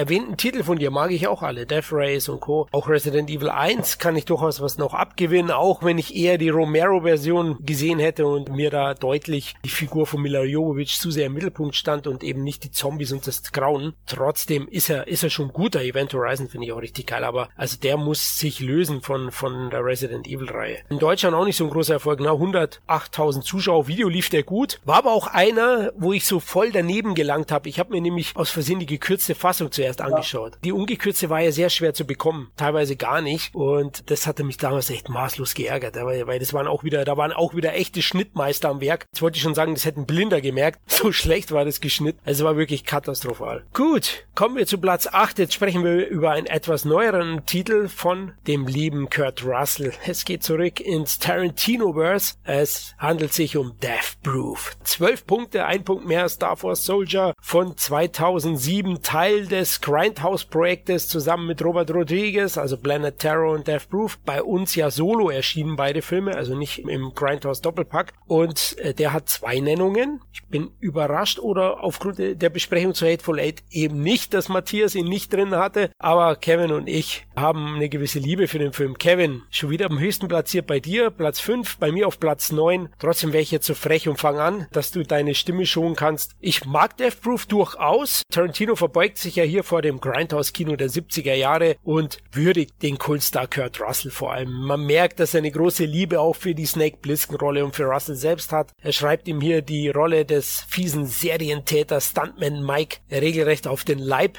Der jagt ja ein paar hartgesottenen Mädels. Das ist für mich auch schon am Ende der Plot. Denn wer in sein Auto einsteigt, ist des Todes sicher, sozusagen. Und ja, tritt dann gegen eine weitere Mädelsgruppe an und das sind richtig taffe Girls, die dann einen äh, saftigen Trash-Talk hinlegen. Das ist so eine Schwäche von dem Film für mich, weil in der ersten Hälfte ist der Film wahnsinnig geschwätzig und die Dialoge eben nicht so raffiniert, pointentiert wie in den anderen Tarantino-Filmen und das, das ist für mich dann schon an der Schmerzgrenze und langweilt mich stellenweise. Klar sind die Darstellerinnen da charismatisch, aber hey, die Angebereien untereinander, ja, die, die lakonischen, die sind so uninteressant und die nerven teilweise. Also das waren so ein paar Punkte, die mich auch an Death Proof gestört haben. Trotzdem eben, wie gesagt, Platz 9, weil Tarantino liefert halt wieder tolle Schauwerte. Zum Beispiel dieser Monster Crash in der Mitte des Films oder dann auch die Badass-Momente von Russell selbst, der jede Szene dominiert, wenn er da ist. Das sind die großen Stärken. Also sehenswertes Death Proof definitiv. Allein dank Russell und der inszenatorischen Feinheiten von Tarantino, aber die Dialoge und das Auftreten der Mädels, glaube ich, das muss man mögen. Ja, kann ich nachvollziehen, deine Kritik. Also kann ich auch überwiegend unterschreiben. Ich mochte ihn am Anfang auch nicht. Da habe ich ihn, glaube ich, irgendwie mit fünf von zehn Punkten bewertet. Danach habe ich ihn immer mehr gemocht. Anders wie bei zum Beispiel Jackie Brown, den ist auch so ein Tarantino-Film, mit dem ich auch nie warm geworden bin. Aber hier mag ich sogar die Dialoge. Das ist sogar nachher spannend dazu zu hören. Also das äh, hat mich sehr gut unterhalten. Dann äh, eben gerade auch so die, die Mädels mit Rosario Dawson, Bruce McGovern und natürlich Vanessa Ferlito, die ein Hinterteil hat, wenn die nachher strippt. Die hat mit ihren Panties, also da äh, geht die Hose auf, sage ich jetzt mal. Ne? Also das ist, ist Wahnsinn. Und natürlich Kurt Russell spielt natürlich super den Stuntman Mike. Was mich am meisten stört, und ich mittlerweile mag ich den Film wirklich sehr, muss ich sagen, trotz der einigen Schwächen. Was mich so ein bisschen bisschen stört und ich habe nichts gegen sie. Sie ist eine tolle Stuntfrau, wirklich. Großen Respekt vor ihr. Aber als Schauspielerin Zoe Bell taugt nichts. Sie ist ein Fremdkörper in diesem Film. Ja, sie will cool und tough sein und äh, macht da auch ihre Stunts, was ich dann natürlich verstehen kann, dass Tarantino sie besetzt hat, weil du am Ende halt viele Autostunts hast und wo sie nachher auf dem Auto auch äh, sich befindet und das Auto fährt auf höchster Geschwindigkeit und so weiter, weil sie ihnen ja die Hölle heiß machen, dem Kurt Russell. Aber Zoe Bell ist einfach keine Schauspielerin. Das, sie wirkt für mich wie eine Besucherin, die gerade zum Dreh gekommen ist und mal kurz mitspielt. Das stört mich und eben halt, dass Kurt Russell am Ende den Frauen auch nicht mehr viel entgegenzusetzen hat. Also er ist ja am Ende wirklich ein Weichei, was ja letzten Endes auch äh, Sinn des Films ist, dass er erst der knallharte Typ ist und am Ende dann weint wie ein Mädchen oder wie ein Baby. Aber trotzdem finde ich, hätte er so ein bisschen mehr Gegenwehr leisten können. Also er macht es den Frauen am Ende doch ja, relativ leicht. Aber ich muss schon sagen, was ist geil ist in dem Film, das gibt es ja heutzutage kaum noch, diese echte Verfolgungsjagden, die ja über zig Minuten gehen. Das gibt es ja heutzutage. Heutzutage wird das ja auch schon mittlerweile mit CGI gemacht und was ich was alles mit tausend Tricks. Das ist noch eine echte Verfolgungsjagd, wie wir sie aus Filmen wie Driver oder so kennen. Das muss man dem Film auch sehr hoch anrechnen. Ja, Matthias, der Film hat viele Anleihen zu Russ Meyer. Hat dich das vielleicht gestört? die, die super Rolle heute, Tarantino zu bashen, toll. ähm, na, das wäre ja gut, die Russ Meyer Anleihen, das passt ja. Na, ich weiß nicht, beim, beim Death Proof, da ist mir so gegangen wie damals, wie, wie ich Stephen King gelesen habe und von Carrie bis Es alles gelesen und jedes Buch war super. Und dann lese ich damals Mitte, Ende der 80er seinen neuen King, das Monstrum, Tommy Knockers. nach 200 Seiten denke ich mir, das gibt's doch nicht. Das Buch ist schlecht. Kann Stephen King ein schlechtes Buch schreiben? Ist mir noch nie passiert. War aber so. Und genauso ist man mit Death Proof gegangen. Da war bis dahin hat mir jeder Tarantino wirklich total gefallen. Und dann schaue ich mir den an und nach 20 Minuten denke ich mir, also ich weiß nicht, für mich funktioniert der Film nicht. Und so war es dann auch. Also mir gefällt die Verfolgungsjagden, das passt schon. Kurt Russell passt auch und die, die Autotypen, die er auswählt, Tarantino ist ja auch so Hommage an die 70er Road Movies, das ist schon alles gut, aber endloses Gequatsch, das nicht lustig ist. Mit seinem Fußfetischismus kann ich auch nichts anfangen, ehrlich gesagt, das geht mir ein bisschen auf die Nerven. Ich permanent Füße vor den Augen habe, wenn, wenn irgendwer in einem Auto sitzt. Das ist seine Passion, die muss er nicht mit jedem teilen, der liebe Quentin. Und na eben, also es sind eh schon ein bisschen auch von Kevin eine Kritik ange, angeklungen, eben auch mit dem Ende und wie Kurt Russell zusammenbricht und das geht dann alles zu leicht. Ja, also macht visuell sicher was her und gespielt das auch, aber hat für mich gerade das, was Tarantino immer ausgezeichnet hat, nämlich, dass man ihm einfach brutal gern zuhört, wenn er, wenn er labern lässt, ja. Bei Pulp Fiction oder so, da können die Dialoge gar nicht lange genug dauern. So fand ich Death Proof halt einfach, äh, da ist man nur auf die Nerven gegangen, da war kein Witz und bei allem, na, funktioniert für mich nicht, der Film. Ja, das Kinopublikum damals hat es ähnlich gesehen, oder Kevin? So der große Erfolg war es nicht, wobei er Murat gesagt hat, die Weinsteins haben das Grindhouse-Projekt ja ein bisschen sabotiert auch. Ja, also er, er wurde ja als Ganzes auch gestartet mit Death Proof und eben halt ähm, Planet Terror. Genau, Planet Terror, den ich auch geil finde. Und insgesamt haben die irgendwie nur 30 Millionen eingespielt weltweit oder 31 Millionen. Dann liefen sie, glaube ich, auch einzeln. Ich weiß gar nicht genau, wie die jetzt veröffentlicht worden sind. Genau, ich habe sie ja auch nicht im Kino gesehen. Aber letzten Endes habe ich das Gefühl, als wenn die irgendwie unter dem Radar liefen bei vielen. Auch vielleicht auch dieses Grindhouse-mäßige, vielleicht war es auch nicht nichts für das Publikum, aber gerade Tarantino hatte ja ja schon viele Erfolge. Und dass der Film dann so untergeht, ist dann schon sehr seltsam. Ja, weil er nicht gut ist.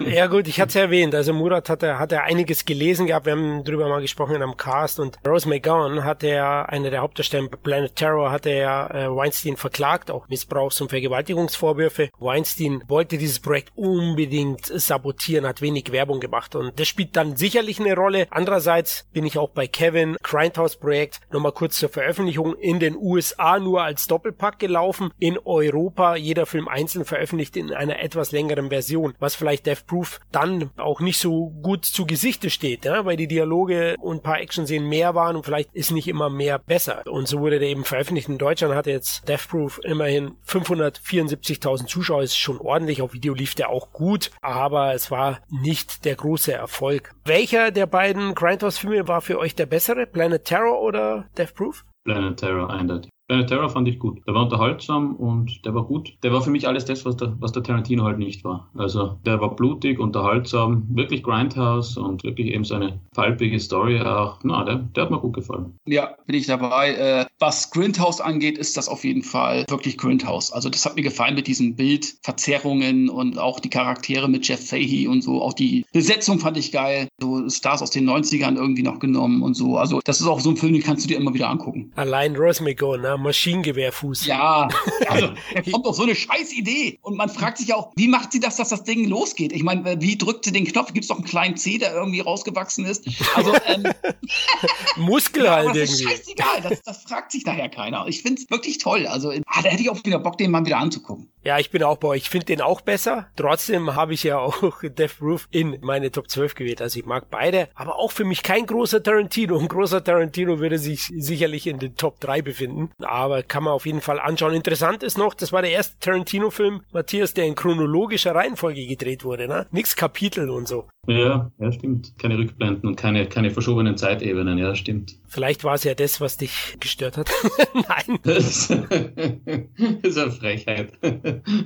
Aber gut, nein, es ist, äh, du, letztendlich ist es ja immer so, gell? Regisseure sind auch noch Menschen und Menschen machen halt die und die. Es ist genauso mit Autoren. Es gibt gute Bücher, schlechte Bücher. Ich sag nur, ich finde beim Tarantino immer interessant eben auch dieses Lynch-Syndrom, dass sich halt irgendwann einmal komischerweise kein Kritiker mehr zu sagen traut, wenn irgendwas schlecht ist, oder? Wenn man jetzt Lynch sein Inland Empire anschaut, das ist halt nix. Es ist drei Stunden lang Videolangweile, ja. Keine Ahnung, ohne Story und so. Und, und Kritiker schreiben dann, ja, es ist eine faszinierende Welt, die Lynch hier erschafft. Und so ist es mit Tarantino auch nicht. Wenn er dann einen Film dreht, der halt nicht so gelungen ist, heißt es immer noch, ach, er ist immer noch einer der originellsten Regisseure, die wir haben. Ja, mag schon alles sein. Aber man kann ja durchaus auch mal sagen, von offizieller Seite, wenn irgendwas nicht so passt. Aber ja, ist halt so. Da hast du recht. Also die Lynch-Fans würden mich wahrscheinlich lynchen, weil ich habe mich mittlerweile komplett von ihm entfernt. Also ich schaue die Filme nicht einmal mehr an. Ja? Also ich strafe ihn mit Missachtung sozusagen. Ich konnte noch nie was mit ihm anfangen, davon abgesehen. Ja gut, das sollte jetzt, also du gehörst auf jeden Fall aufgeknüpft. also es gibt schon wirklich Titel, die muss man gesehen haben, finde ich. Aber okay, ist ein anderes Thema. Kommen wir zu Platz 7 von Kurt Russell. 14 Punkte hat er jetzt eingestrichen, also zwei Punkte mehr als Death Proof. Wir reden von einem richtigen Brett aus meiner Sicht, nämlich von Breakdown von 1997 und der hat insgesamt drei Nennungen, das freut mich auch und wir waren alle relativ in der Nähe, ja. Kevin hat gewonnen mit Platz 7, bei dir am höchsten platziert, lieber Bremer Freund und bei mir auf Platz 8 und bei Matthias auf Platz 10. Das hat dann zu 14 Punkten geführt. Kevin, ein echter Bad Mother Trucker, oder der Film? Ja, ein, ein richtiger, ja, kann man da sagen, Road-Movie-Thriller, der ja wirklich auch so in so einer kargen Gegend, also in so einer Wüsten, ja, was heißt das, also Amerika, so diese Landstraßen auf diesen Wüstenfaden spielt, wo äh, sozusagen Kurt Russell mit seiner Frau, ich weiß gar nicht, wo sie hinfahren wollen, und sie wird dann entführt und er sucht sie dann überall und findet sie nicht und ja, sie wird von einem Trucker sozusagen entführt, was sich dann alles sozusagen zu einem sehr, sehr spannenden Thriller entwickelt. Wird er sie zurückbekommen? Äh, JT Walsh als Bösewicht natürlich auch sehr gut. Also der konnte auch immer diese Kackbratzen spielen, diese, diese hassenswerten. Also äh, ein guter Roadmovie-Thriller, der auch von Jonathan Mostow, der ja auch Terminator 3 gemacht hat zum Beispiel, gut inszeniert worden ist, äh, gut in Szene gesetzt. Und es war auch so ein bisschen so wieder so ein Comeback von Russell, nachdem er ja mit ja, Flucht aus L.A. eine große Bruchlandung hingelegt hatte, war das eigentlich schon wieder so ein, so ein kleiner Erfolg, der auch so über 50 Millionen in Amerika eingespielt hat. Bei Breakdown, ich muss auch sagen, damals, ich war nicht im Kino und hat mir irrsinnig gut gefallen, weil er, es ist ein, ein Thriller, Suspense-Thriller irgendwie fast schon, der mit einer super Ausgangssituation operiert, nämlich fast so ein bisschen albtraummäßig, weil die haben ja eine Panne und, und ein Trucker kommt vorbei und der Kurt Russell lässt quasi seine Frau ja mitfahren, damit die da telefonieren kann. Und dann ist sie weg. Als dann Kurt Russell seine Frau sucht, sagt jeder, na, nie gesehen. Und der Trucker, na, ich habe nie jemanden mitgenommen und die Polizei glaubt ihm nicht. Das ist richtig so ein bisschen Albtraum, ja, wo man dann selber ein bisschen an sich zweifelt und was ist das alles und so und das fand ich super. Und dann äh, schwingt er ein bisschen um und eben Action gibt's Thriller und JT Walsh, Kevin, du hast ihn erwähnt, ja, toller Schauspieler. Und ja, es ist spannend bis zum Schluss, was genau hinter allem steckt. Also Spannung, Action, alles da. Eben auch nicht so die, die Übermensch-Rolle von Kurt Russell diesmal, sondern einfach zutiefst ja menschlich und Ehemann, der sich Sorgen macht und der dann über sich hinauswächst. Das war eigentlich auch eine sympathische Rolle nach diesem Film, den du davor erwähnt hast, Kevin, Flucht aus L.A. Da rede ich jetzt gar nicht drüber. Das ist, kriege ich gleich Schnappatmung, wenn ich dran denke. und da war Breakdown einfach das richtige Projekt. dann auch. Also das war wirklich ein, ein geerdeter, cooler Thriller in einem super, super Setting, dieses Wüstending. Ja, also hat mir, hat mir auch sehr, sehr gut gefallen. Und hält auch. Also den kann man sich heute noch sehr gut anschauen, nicht gealtert und klare Empfehlung. Ja, gehe ich mit. Also ich hatte ihn ja auch drin in den in meinen Top 12, finde ich auch super. Einer der unterschätztesten Thriller, sogar der 90er, würde ich jetzt mal einfach so reinhauen, der echt mächtig an der Spannungsschraube dreht. Habt ihr erwähnt, Russell im Topform, CT Walsh mit seiner ganzen Sippschaft, äh, unglaublich, wie super. Auch erwähnt von Matthias, die glaubwürdige Wandlung von Russell als Normalo-Typ, der dann in Not über sich hinaus wächst und dann wirklich einige schöne Aktionen hat, wenn er zum Beispiel einen der Schurken, ja, mit, mit dem Klebeband um den Hals rum, um den Sitz bindet und dann mal anfährt und vollbremst. Das ihn wirkt, finde ich auch sehr geil. Die Szene, also richtig spannend, wendungsreich auch, geht immer hin und her. Man weiß nicht genau, was passiert, deswegen verrate ich auch nicht zu viel und eben hochpackend bis zum Ende. Also da lohnt definitiv auch heute noch eine Sichtung. Dann nicht zu lang. Ich glaube, so um die 95 Minuten geht der. Das ist schön. Und zu der Zeit wurde dieses Thema schon mehrfach filmisch angepackt. Zum Beispiel bei Spurlos von 1993. Das ist wiederum ein Remake eines holländischen Films. Da war es auch so, dass eben ein Mann seine Geliebte sucht, die entführt wird. Mit Jeff Bridges, glaube ich, und Kiefer Sutherland ist spurlos. Also könnte man auch anschauen, wenn man, wenn man jetzt speziell auf diese Art Film steht. Übrigens, der letzte Film von C.T. Walsh, der zu seinen Lebzeiten veröffentlicht wurde. Ne? Da ist dann später gestorben. Und Mosthoff sagt ja, er hat den Film während einer Las Vegas Fahrt mit seiner Frau sich ausgedacht, naja, spurlos war eben vier Jahre vorher, vielleicht hat er den auch gesehen und dann nur variiert, hat nämlich auch am Drehbuch mitgewirkt. Kevin hat erwähnt, 50 Millionen Dollar. Dino De Laurentiis übrigens produziert, ein ganz großer von früher. Budget war 36 Millionen, war auch schon ordentlich. Vor allem das Ende auf der Brücke mit dem hängenden Truck ist ziemlich eindrucksvoll dann doch nochmal, wo wahrscheinlich das Budget reingeflossen ist. Also man kriegt auch Schauwerte. In Deutschland 382.000 Zuschauer, jetzt nicht so der ganz große Hit, aber auf Video weiß ich, lief der auch ziemlich gut. Und dann geht's ab im Wilden Westen. Auch der ist in den 90ern entstanden, nämlich Tombstone von 1903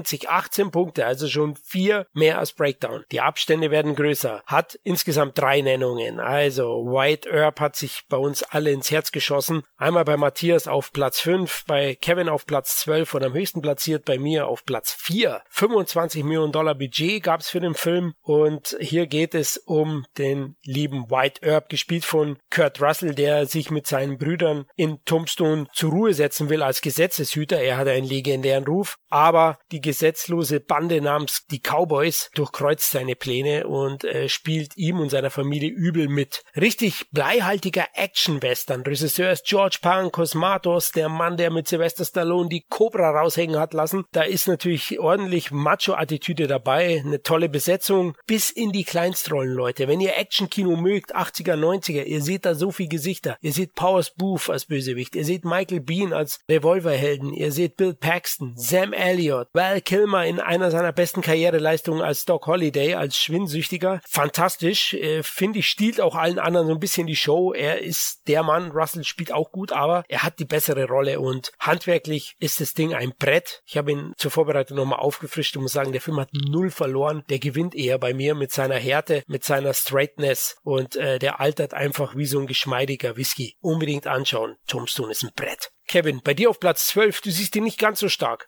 Doch, sehe ich. Aber ich sehe ihn eben halt auch mehr als Ensemblefilm und nicht so als ein Kurt Russell-Streifen. Also als reinen Kurt Russell-Streifen, auch wenn er natürlich White Earp verkörpert. Da sind mir eben halt andere Kurt Russell-Filme als Hauptdarsteller lieber. Das heißt aber nicht, dass ich Tombstone nicht mag. Ich sehe ihn halt eher als Ensemblefilm und ist für mich auch einer der besten unterhaltsamen Western überhaupt. Und der ist ja auch sehr beliebt in Amerika. Nicht nur, dass er äh, damals, äh, es gab ja auch den äh, White Earp-Verfilmung mit Kevin Costner, die ungefähr zeitgleich im Kino liefen. Und die White Earp-Verfilmung mit Costa war ja auch deutlich teurer und deutlich länger, aber auch trotz auch sehr gut besetzt. Und Tombstone hat gewonnen. Und äh, finde ich auch zu Recht, weil er einfach kurzweiliger ist. Hat die besseren Figuren einfach auch und in meinen Augen auch die passendere Besetzung und ist in Amerika unheimlich beliebt. Also der war auf Video ein wirklich ein Riesenerfolg. Da, da hat er, glaube ich, auch nochmal über 100 Millionen Dollar oder so gemacht, habe ich mal irgendwo gelesen. Und hat auch eine IMDb-Wertung von 7,8. Also das heißt, dass der bis heute sehr, sehr beliebt ist, gerade in Amerika. Und Westernfilme sind ja meistens sowieso, gerade so in Deutschland und so, eher gehen die ja meistens unter, sage ich jetzt mal. Ja? Und der macht unheimlich Spaß, wie du schon gesagt hast. Die Besetzung ist gut. Wall Kilmer äh, stiehlt auch Kurt Russell die Rolle. Er spielt den Doc Holiday auch wirklich sehr, sehr gut. Aber auch sämtliche Nebenrollen sind sehr, selbst Charlton Hessen ist da ja noch irgendwie dabei. Nee, macht Spaß, kann ich wirklich nur empfehlen und ähm, fehlt mir auch noch auf Scheibe, muss ich ganz ehrlich sagen. Matthias.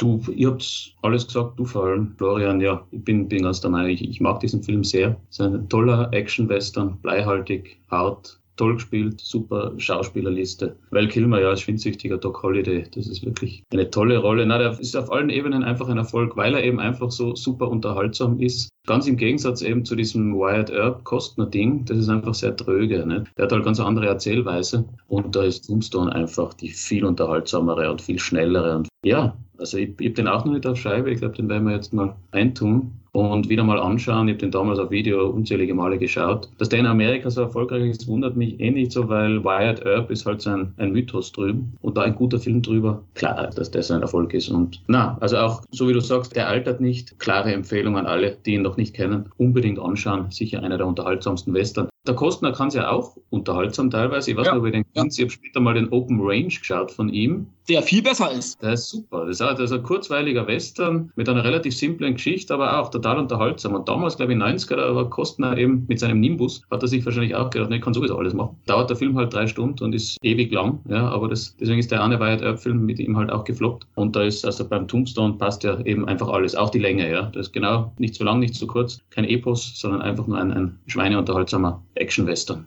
Das müsste über Plakat stehen. Schweineunterhaltsam. Ja, genau. Also der White Earp von Kostner ist ja ein Jahr später erschienen, 94. Und ich glaube, Kostner hat da auf Oscars geschielt. Ne? Mit seinem Epos hat er ein paar Nominierungen gehabt für die technischen Kategorien. 63 Millionen Budget hat Kostners Film und nur 25 eingespielt. Und ganz ehrlich, ich habe den im Kino gesehen, bin eingeschlafen. Hab mir auf Video angeschaut, bin eingeschlafen. Beim dritten Mal habe ich es dann irgendwann geschafft. Also tröge ist kein Ausdruck.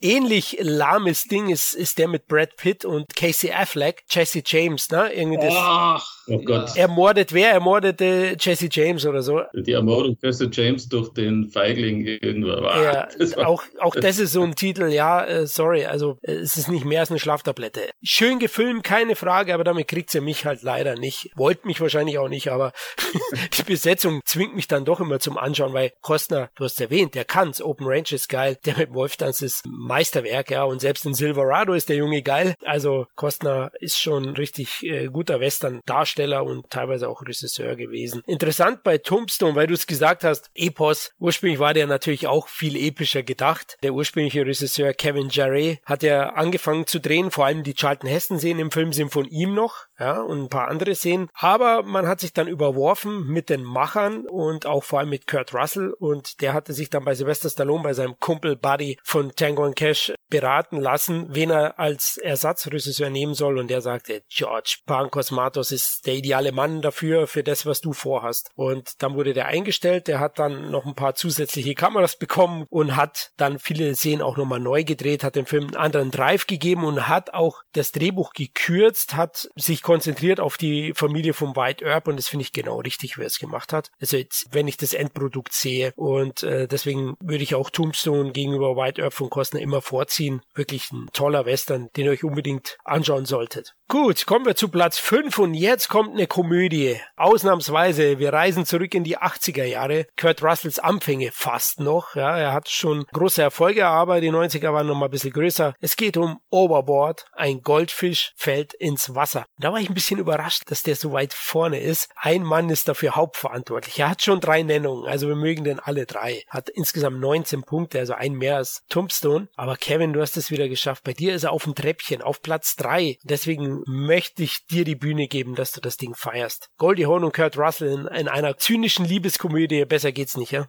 Ja, also das ist ein Film, der unheimlich viel Spaß macht. Es gibt ja auch mittlerweile ein Remake. Und äh, man sieht eben halt, wie gut die beiden miteinander harmonieren. Und äh, sehr, er ist Handwerker und sie ist Multimillionärin, hat eine Yacht und er muss da auf dieser Yacht irgendwas reparieren, eine Schublade oder was auch immer, muss er da einbauen, kleine Schränkchen. und die bezahlt ihn aber nicht, weil sie sagt, na, da ist aber irgendwie, ne, das ist nicht so das, was ich mir vorgestellt habe. Und schmeißt, glaube ich, auch noch seinen Werkzeugkasten ins Wasser. So, und äh, sie, wo sie dann auf der Yacht steht und die Yacht fährt irgendwie los, fällt sie runter und verliert ihr Gedächtnis. Und er bekommt das irgendwie mit, geht ins Krankenhaus und äh, gibt sich als Mann von ihr aus. So, und dann muss sie eben halt den Haushalt machen, muss sich um seine Kinder kümmern, muss alles schrubben, den ganzen Haushalt. Und er lässt sich bedienen, weil er sagt, komm, du hast mir wie getan, du hast mir damals den Werkzeugkasten und hast mir nicht bezahlt. Jetzt sollst du mal wissen, wie das ist, wenn man äh, ein normales Leben führt und nicht äh, mit Millionen um sich werfen kann und so weiter. Ja, und wie es natürlich dann so ist, sie kommen sich natürlich dann immer näher und verlieben sich ineinander und die Kinder gewöhnen sich an, an ihr und so weiter und so. Spielen auch das Spielchen sehr gut mit, was Kurt Russell den Kindern so geimpft hat. Und äh, letzten Endes, wie soll es am Ende kommen? Äh, sie bekommt nachher am Ende, ihr Gedächtnis bekommt sie wieder und weiß dann nachher, dass äh, Kurt Russell so, so sie verarscht hat und dann trennen sie sich. Und dann ist es herzzerreißend, wie sie von dem Grundstück wegfährt und die Kinder laufen hinterher, aber nein, sie steigt nicht aus, sie fährt wieder weiter. Und da habe ich fast die Tränen nachher bekommen äh, im Auge und äh, ja, und ich muss sagen, und am Ende ist es natürlich so, sie kommen natürlich zusammen. Ja, Leute, ich spoiler jetzt nicht, aber am Ende sind sie ein Paar. Und ähm, Kevin, Kevin, ich glaube, das Spoilern hast du nicht so ganz verstanden. Ne, aber also es ist einfach ein viel gut Film. Wenn man mal irgendwie einen schlechten Tag hat oder so, ist das einer dieser Filme, den du einlegen kannst und du hast auf jeden Fall danach bessere Laune. Ja, Matthias, bei dir auf Platz 11, wie siehst du ihn? Ja, dass er auf Platz 11 ist, ist einfach, weil es halt andere gibt, die ich so ein bisschen vorreihe, aber der Film ist super, ich stimme Kevin total zu. Viel gut Komödie, toll gespielt, die zwei harmonieren natürlich einfach auch toll. Man merkt die private Chemie, die hier auch irgendwie auf der Leinwand bemerkbar ist, dass die zwei einfach sehr gut harmonieren. Und also es ist völlig richtig, viel gut, Komödie toll, also die ist romantisch und ein bisschen zynisch und, und ich muss auch sagen, es ist wahrscheinlich eine Art Relikt, weil ich denke mir, dass ein Mann, der eine Frau äh, bei sich hat, die einen Gedächtnisverlust hat und er lässt sie dann bei sich putzen und Sachen machen, auch wenn sie ein Millionärstrutscherl ist. Ich denke, solche Sachen gehen heute in Zeiten der Political Correctness wahrscheinlich nicht mehr. Das wäre dann wahrscheinlich ein frauenfeindlicher Film. Ja? Und deswegen finde ich solche Komödien, die dann noch irgendwie, also finde ich irgendwie gut. Ja, das hat fast schon einen nostalgischen Faktor. Und deswegen schaue ich mir auch äh, sehr gern an. Und ja, wie du auch sagst, es ist sehr romantisch auch und gut gespielt, stimmt alles. Na, also kann man sich, so wie man davor schon über mehrere Filme von Kurt Russell gesagt haben, unbedingt eine Empfehlung, wer ihn noch nicht kennt, unbedingt nachholen. Wie du gesagt hast, es gibt ein Remake, ich glaube, da haben sie dann auch geswitcht, da ist dann irgendwie genau. Männerrolle, Frauenrolle ist irgendwie umgekehrt.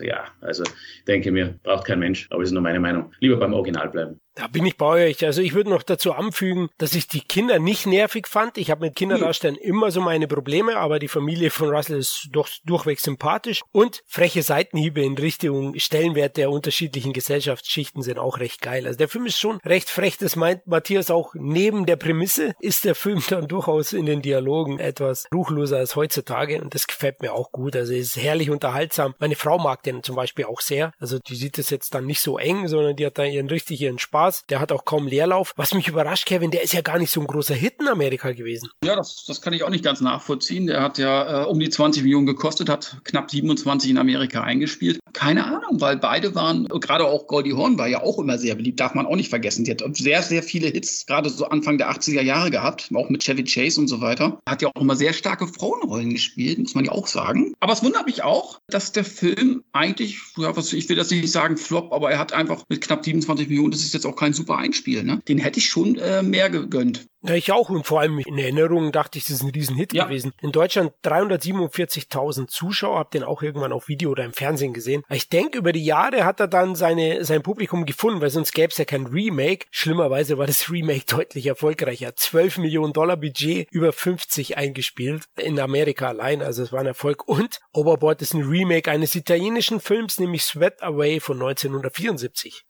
Nochmal zur Erwähnung. Regisseur ist ja Gary Marshall. Wer kennt ihn nicht? Den Mann Mann, der Pretty Woman auch gemacht hat. Und der meinte zu den Dreharbeiten auch, dass die Schauspieler sehr gerne improvisiert haben und er das auch gefördert hat und dabei Kurt Russell sich besonders hervorgetan hat. Also das merkt man dann auch dem Film an. Aber klar, mit Goldie Hawn, mit seiner Partnerin, denke ich, da kannst du dann auch sehr gut dir die Bälle zuspielen. Die kennen sich ja sicherlich in- und auswendig. Also Overboard ist auch heute noch sehenswert und unbedingt dem Remake zu bevorzugen. Gut, jetzt wird's spannend. Jetzt kommen wir zu Platz 4. Bald sind wir auf dem Treppchen und jetzt wird's ziemlich heiß heiß, sehr heiß sogar. Ein 90er-Titel, einen, den ich noch im Kino damals gesehen habe und ich war hin und weg vom Backdraft. Männer, die durchs Feuer gehen, 22 Punkte, nochmal drei Punkte mehr als Overboard und hat natürlich drei Nennungen. Bei mir ist er auf Platz 5, bei Kevin auf Platz 8 und am höchsten platziert ist er bei Matthias auf Platz 4. Deswegen, Matthias, was gefällt dir so an den zwei Chicagoer Feuerwehrbrüdern?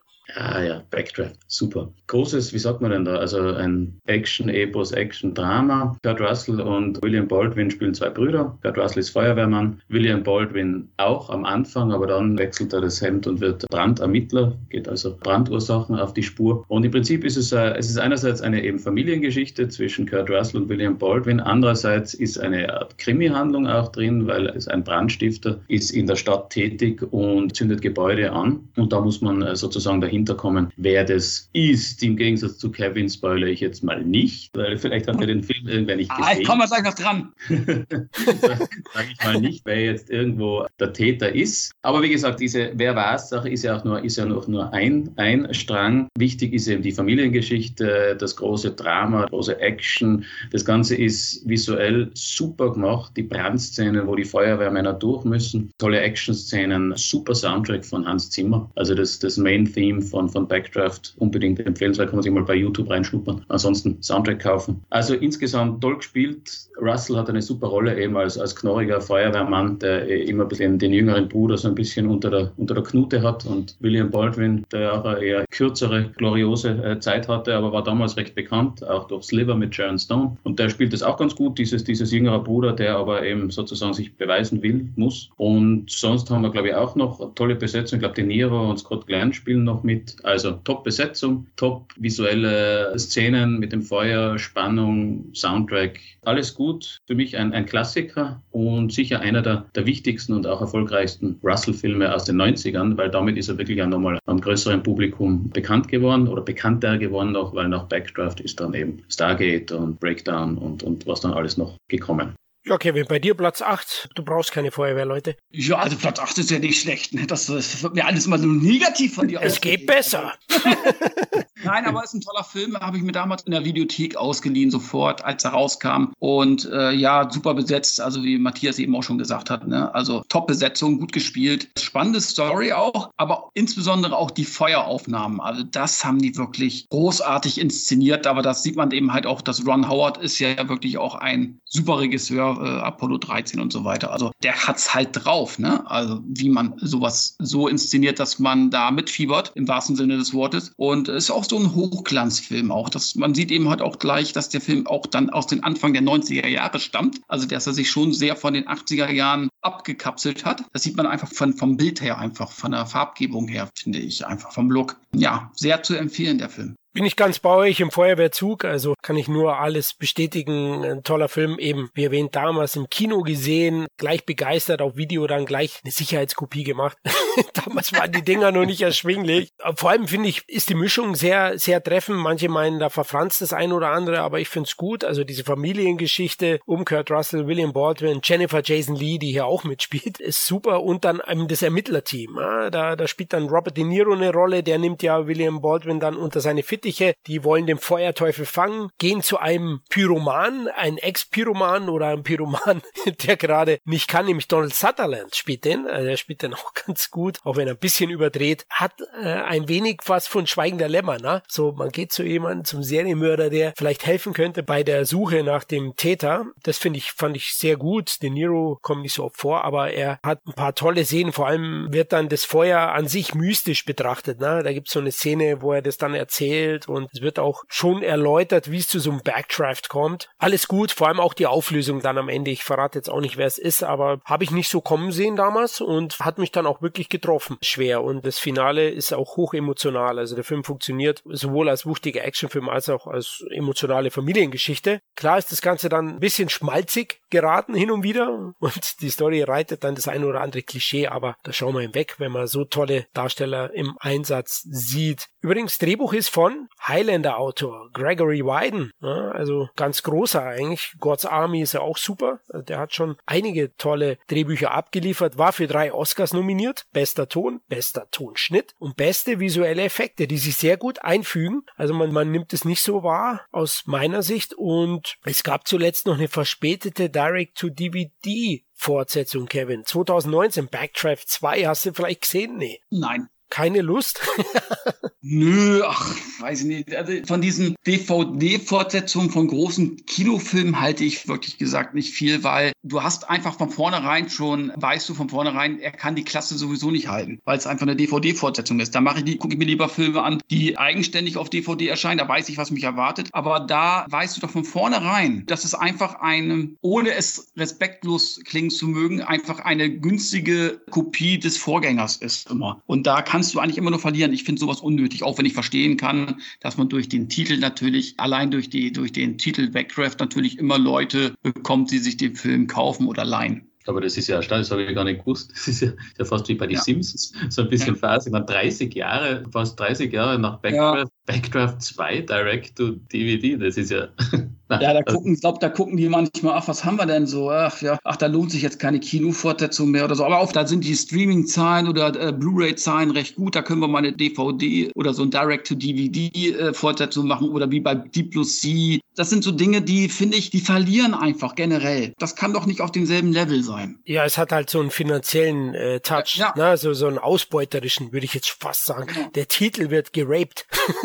Reaganheart gibt es, glaube ich, vier Fortsetzungen von. Ja, ja, genau, ja. Also da bin ich auch kein Freund davon. War jetzt ein bisschen provokant. Es tut mir leid, lieber Kevin. Realismus übrigens bei Backdraft, liebe Hörer und Hörerinnen, ausschalten. It's Hollywood, ja. Also klar gehen die heroischen Feuerwehrmänner nicht immer ohne Atemschutz irgendwo rein und stürzen in brennende Häuser. Ganz so, so ist es nicht wie in dem Film. Das wird auch toll inszeniert. Den Score hat ja Matthias erwähnt. Der passt da wie Faust aufs Auge. Also herrlich. Und war ja ein Riesenhit, Kevin. Ich, ich glaube, so ein Mittelding, ne? Ach doch, da kann man schon sagen. Der hat 40 Millionen gekostet, hat in Amerika fast 78 Millionen eingespielt, was ich gut finde. Und generell, generell Amerika sind so Feuerwehr oder was so Firefighter-Filme und Serien angeht, sowieso sehr beliebt. Ja, seit dem 11. September sicherlich noch mehr, ja, aber da hast du recht, ja. Also, sind ja auch Alltagshelden, das muss man auch sagen. Und in Deutschland auch fast 900.000 ne? Zuschauer. Ja. Also das ist auch ordentlich gewesen für den Film. Dann würde ich sagen, kommen wir zu Platz drei, das Treppchen, der Tusch, die Bronzemedaille. Diese geht an einen John Carpenter-Titel. Jetzt bin ich gespannt, welcher es ist. Ja, ja, ja, ich kenne ja Kevin, deswegen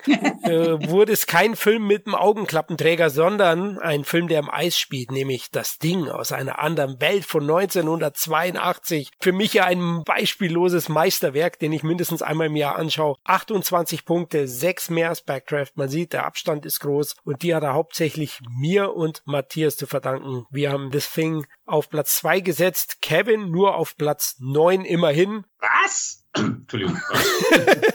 ja, tatsächlich. Mich überrascht es nicht. Ich kenne ja Kevin schon lange und ich weiß, dass es einer dieser Filme, an die er nicht so recht rankommt. Deswegen würde ich jetzt erstmal dir, Matthias, die Bühne lassen. Warum lutscht du so gerne an diesem Eis? Hat davon der Zindler, ich krieg dich irgendwann, gell? Also für das Ding jetzt endgültig. Also das, das, äh, aber gut, ja, das ist ein andermal.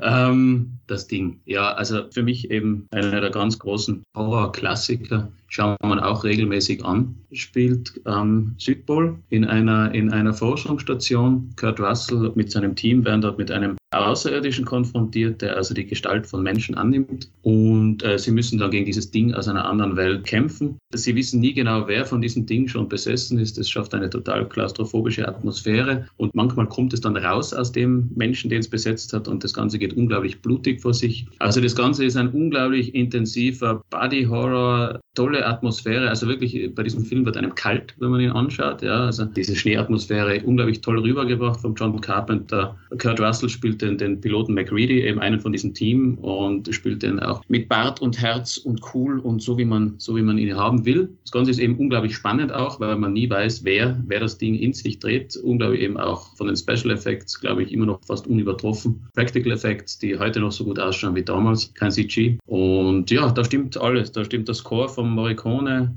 die Atmosphäre, die Schauspieler, die Spannung, die Härte. Das ist äh, einfach einer der, der besten Horrorfilme, die ich je gesehen habe. Also jeder, der ihn noch nicht gesehen hat, bitte anschauen, bitte nicht verwechseln mit diesem Remake von später. Das heißt nämlich auch The Thing. Spielt, glaube ich, das gleiche in Grün runter, nur dass jetzt eine Frau dabei ist im Team und die Effekte sind CG und nicht besser. Also bitte beim Original bleiben, der ist zeitlos. Ja, würde ich alles so unterschreiben. Ich habe ja schon genug gesagt bei unserem Podcast zur Carpenters Apocalypse Trilogy. Deswegen hört doch da mal rein. Da gehen wir dann auch nochmal aufs Remake ein, das ursprünglich übrigens mit Practical Effects gedreht wurde, aber das Studio hat entschieden, nee, machen wir doch CG. Also man mhm. merkt, äh, manche haben überhaupt keine Ahnung, was sie da tun. Aber zu Carpenters Film gibt es nicht viel zu sagen. Es ist ein Meisterwerk durch und durch. Ich hatte es erwähnt. Also wirklich hochatmosphärisch, fantastisch gespielt, beklemmend und wegweisend auch in den Effekten. Da gebe ich dir recht, Matthias. Was Rob Bottin da abgeliefert hat, der Maskenbildner, das sucht auch heute seinesgleichen und speziell in Japan war der Film ja ein Riesenhit und viele Enemies, die es gibt, diese Tentakelmonster-Enemies, die haben ihren Ursprung in The Thing, ja, tatsächlich. Also wirklich ein wegweisendes Spektakel. Aber Kevin, äh, jetzt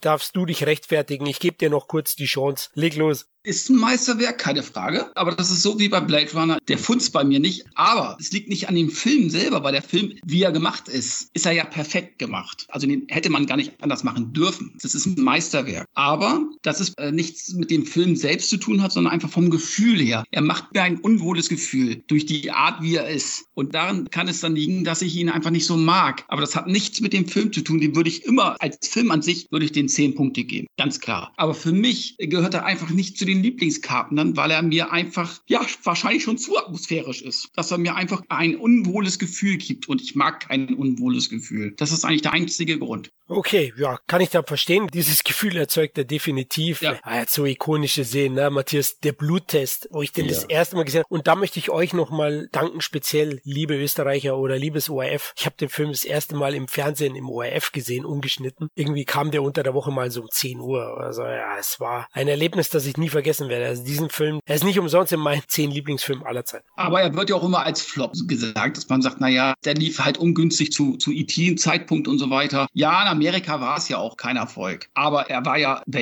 sehr erfolgreich. In Deutschland hat er, glaube ich, über zweieinhalb Millionen Zuschauer, wenn ich mich nicht irre. Nee, nee, 977.000. Ehrlich?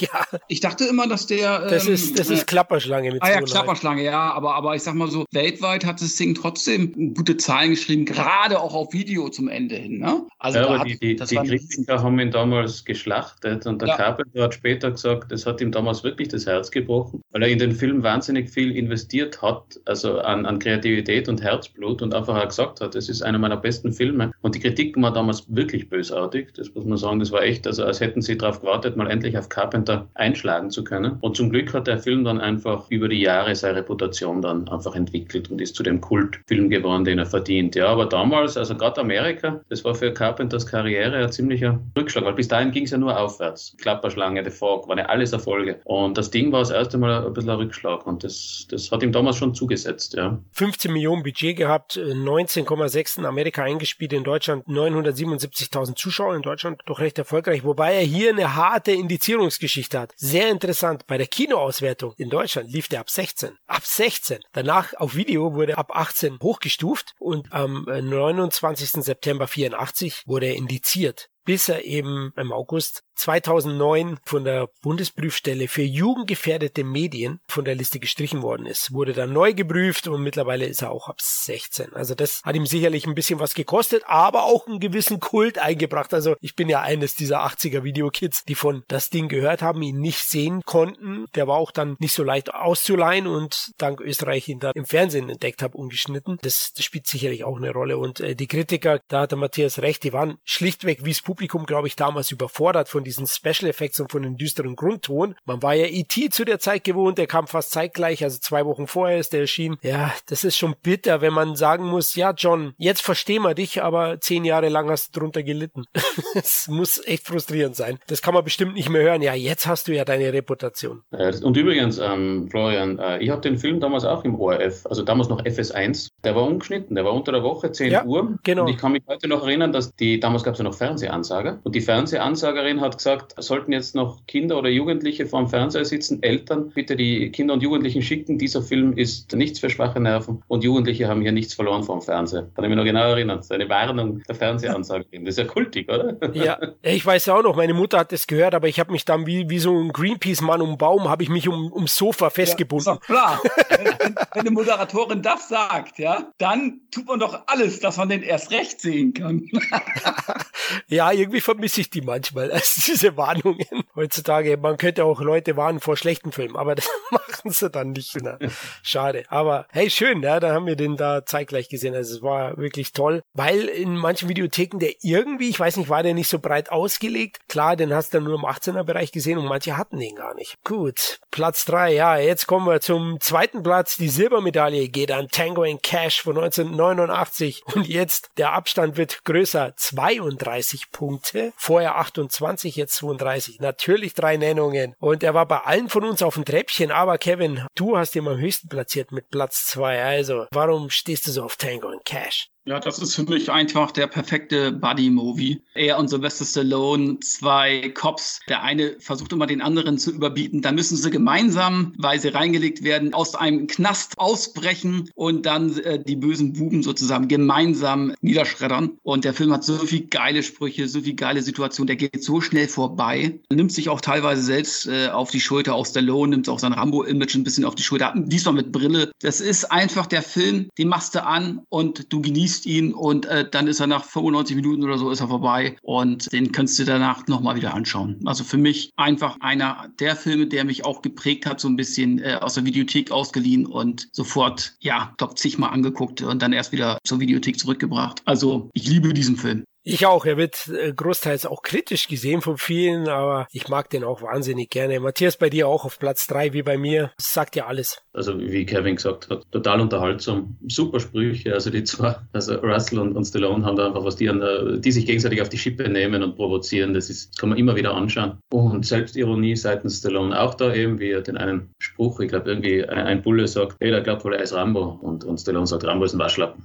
Also das ist natürlich schon, schon super. Na, tolle Action Szenen auch visuell, also der Ausbruch aus dem Gefängnis und auch sonst alles und hochunterhaltsam und dass der irgendwie auch kritisch gesehen wird, wie du sagst, ja, ich habe das nie nachvollziehen können. Es war damals auch super, so ein bisschen so Comeback für Stallone und zuerst Lock Up und dann Tango und Cash, weil davor hat er so ein bisschen mit, mit Over the Top kleines Tief gehabt und dann mit, mit Lock Up und Tango und Cash finde ich so wieder ziemlich, ziemlich cool zurückgekehrt. Wie gesagt, damals im Kino gesehen, kann ich mir immer wieder anschauen und sicher eben auch eine der besten Buddy-Komödien, Krimis, Action-Sachen, die es gibt. Ja, also wie gesagt, er hat echte Partyqualitäten. Ich finde schon strukturell und inhaltlich merkst du die Querelen während der Entstehung des Films schon an. Also es gibt so ein paar Momente, die nicht so wirklich zusammenpassen, ja, aber das machen die beiden mit ihrer Chemie und ihren Sprüchen weg, also Stallone und Russell. Traumpaar, ursprünglich war Patrick Swayze ja gebucht für den Film. Der hat dann kurzfristig abgesagt für Roadhouse, auch ein geiler Film und Russell ist eingestiegen. Das hat dem Film sicherlich nicht geschadet. Die beiden haben eine unglaubliche Star Power und Chemie, die klatschen alle Actionstars der heutigen Zeit sicherlich noch an die Wand, definitiv, und er macht Menge gute Laune. Paar Sprüche. Fubak mal anders, oder? Fubak ist so ein Spruch. Keine Panik.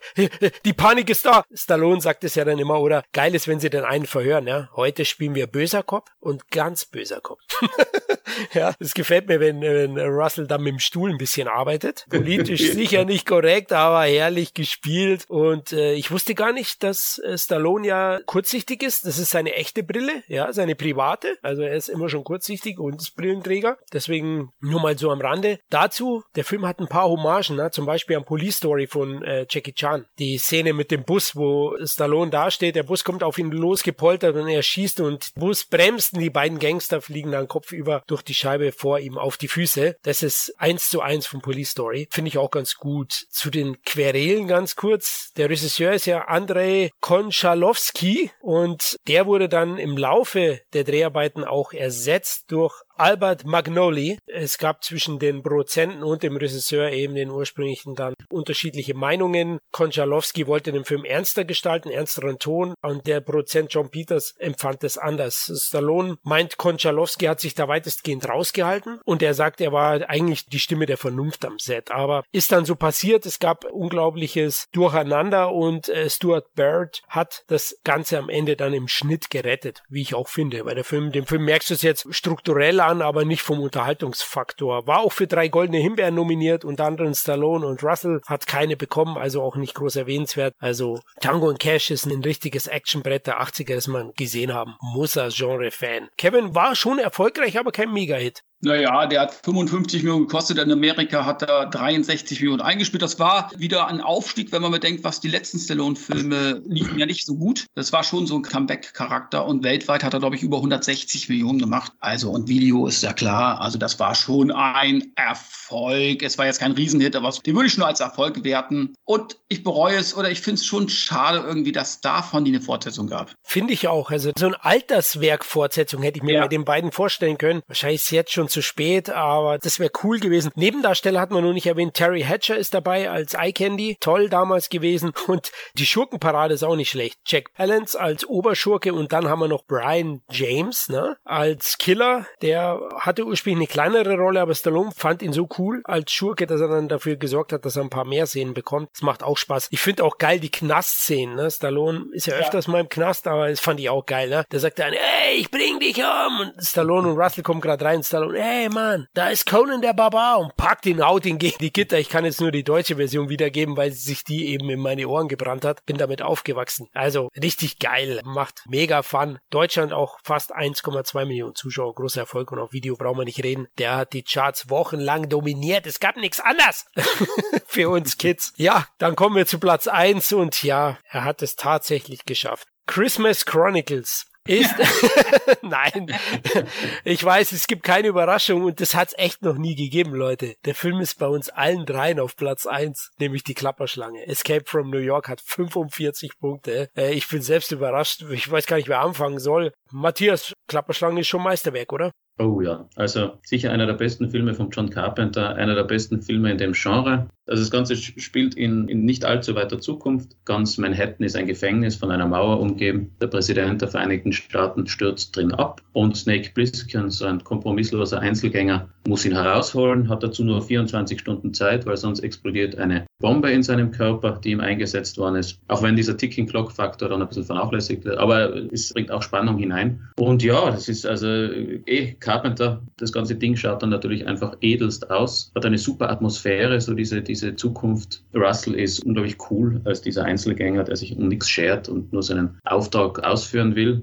der sich aber sonst um die ganzen Zustände dann auch nichts schert. Ja, also wenn dort irgendwie Überfälle oder Vergewaltigungen stattfinden, dann geht er einfach vorbei. Ja, das ist, das ist irgendwie auch definiert die Figur auch. Die hat nur ihren Auftrag vor Augen und ist zynisch und macht dann doch eine gewisse Wandlung noch durch. Und ja, also bleibt die Coolness von Snake Plissken, wie er heißt im Film, und das Visuelle von Carpenter. Und der Film ist auch keine Minute zu lang, dauert glaube ich eh nur 90, 100 Minuten sowas. Schaut super aus und ist einer vielleicht, ja, in dem Genre sicher, in diesem Zukunfts-Action-Genre sicher einer der besten Filme von John Carpenter und ja, wie man hier sieht, der beste Film von Kurt Russell auf Platz 1. Kevin, gehst du mit, oder?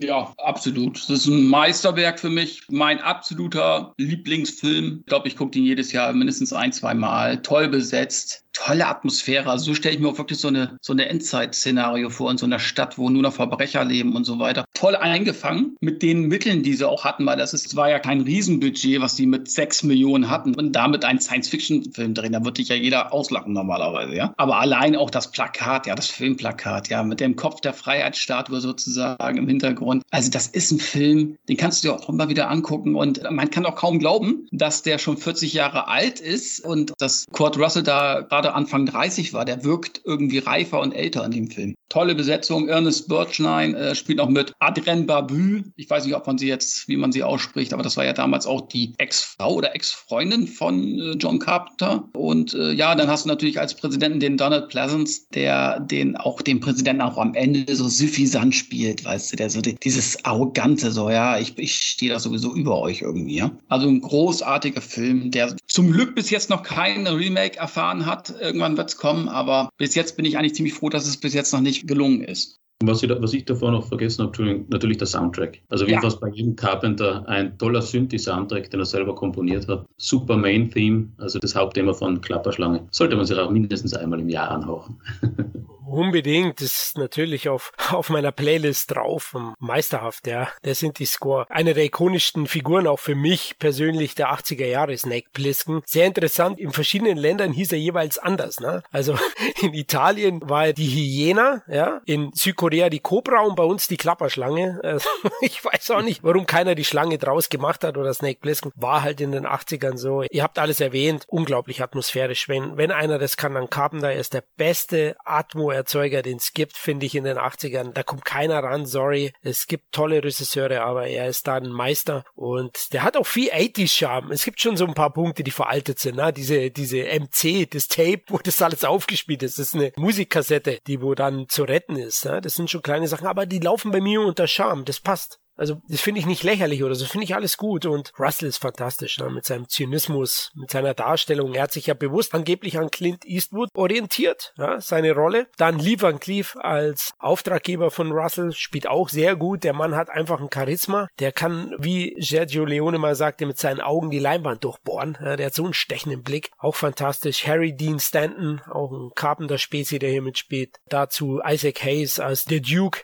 auch toll. Auch dieser Kampf ne, in der Arena mit dem genagelten Baseballschläger. Auch geil. Also fantastisch. Der Film ist super, ist auch nicht so lang und ist ein dystopisches Meisterwerk. Und das merkt man auch an den Einspielzahlen. War recht erfolgreich. Es war ja der endgültige Durchbruch von Carpenter. Danach hat er die großen Studioproduktionen gemacht, na Kevin? Ja, allein in Amerika 25 Millionen Dollar Einspiel, aber er lief auch in Frankreich sehr gut, in Deutschland fast zweieinhalb Millionen Zuschauer und natürlich ein riesen Video-Hit. Also das war ein großer Hit, auch im Anbetracht des niedrigen Budgets von gerade mal 6 Millionen Dollar. Yes, und die Plagiatswelle hat ihn auch betroffen. Es gab ja zu der Zeit dann noch diese italienischen Filme auch und da hat man sich auch kräftig inspirieren lassen von Carpenter. Wurden dann so Mischungen aus Mad Max, Conan der Barbar und speziell auch Klapperschlange hat man immer wieder dann gesehen im italienischen italienischen Genre-Kino. Herrlich, schade, dass sowas heute nicht mehr gibt. Die Filme, die haben schon irgendwie was. Ja, dann sind wir durch mit unserer Top 12. Ich würde sagen, wir plaudern noch über die Filme, die es knapp nicht in die besten Liste geschafft haben. Sind tatsächlich nur zwei Stück. War selbst überrascht, dass wir uns weitestgehend diesmal schon im Vorfeld einig waren. Einer davon ist mit sechs Punkten Bone Tomahawk.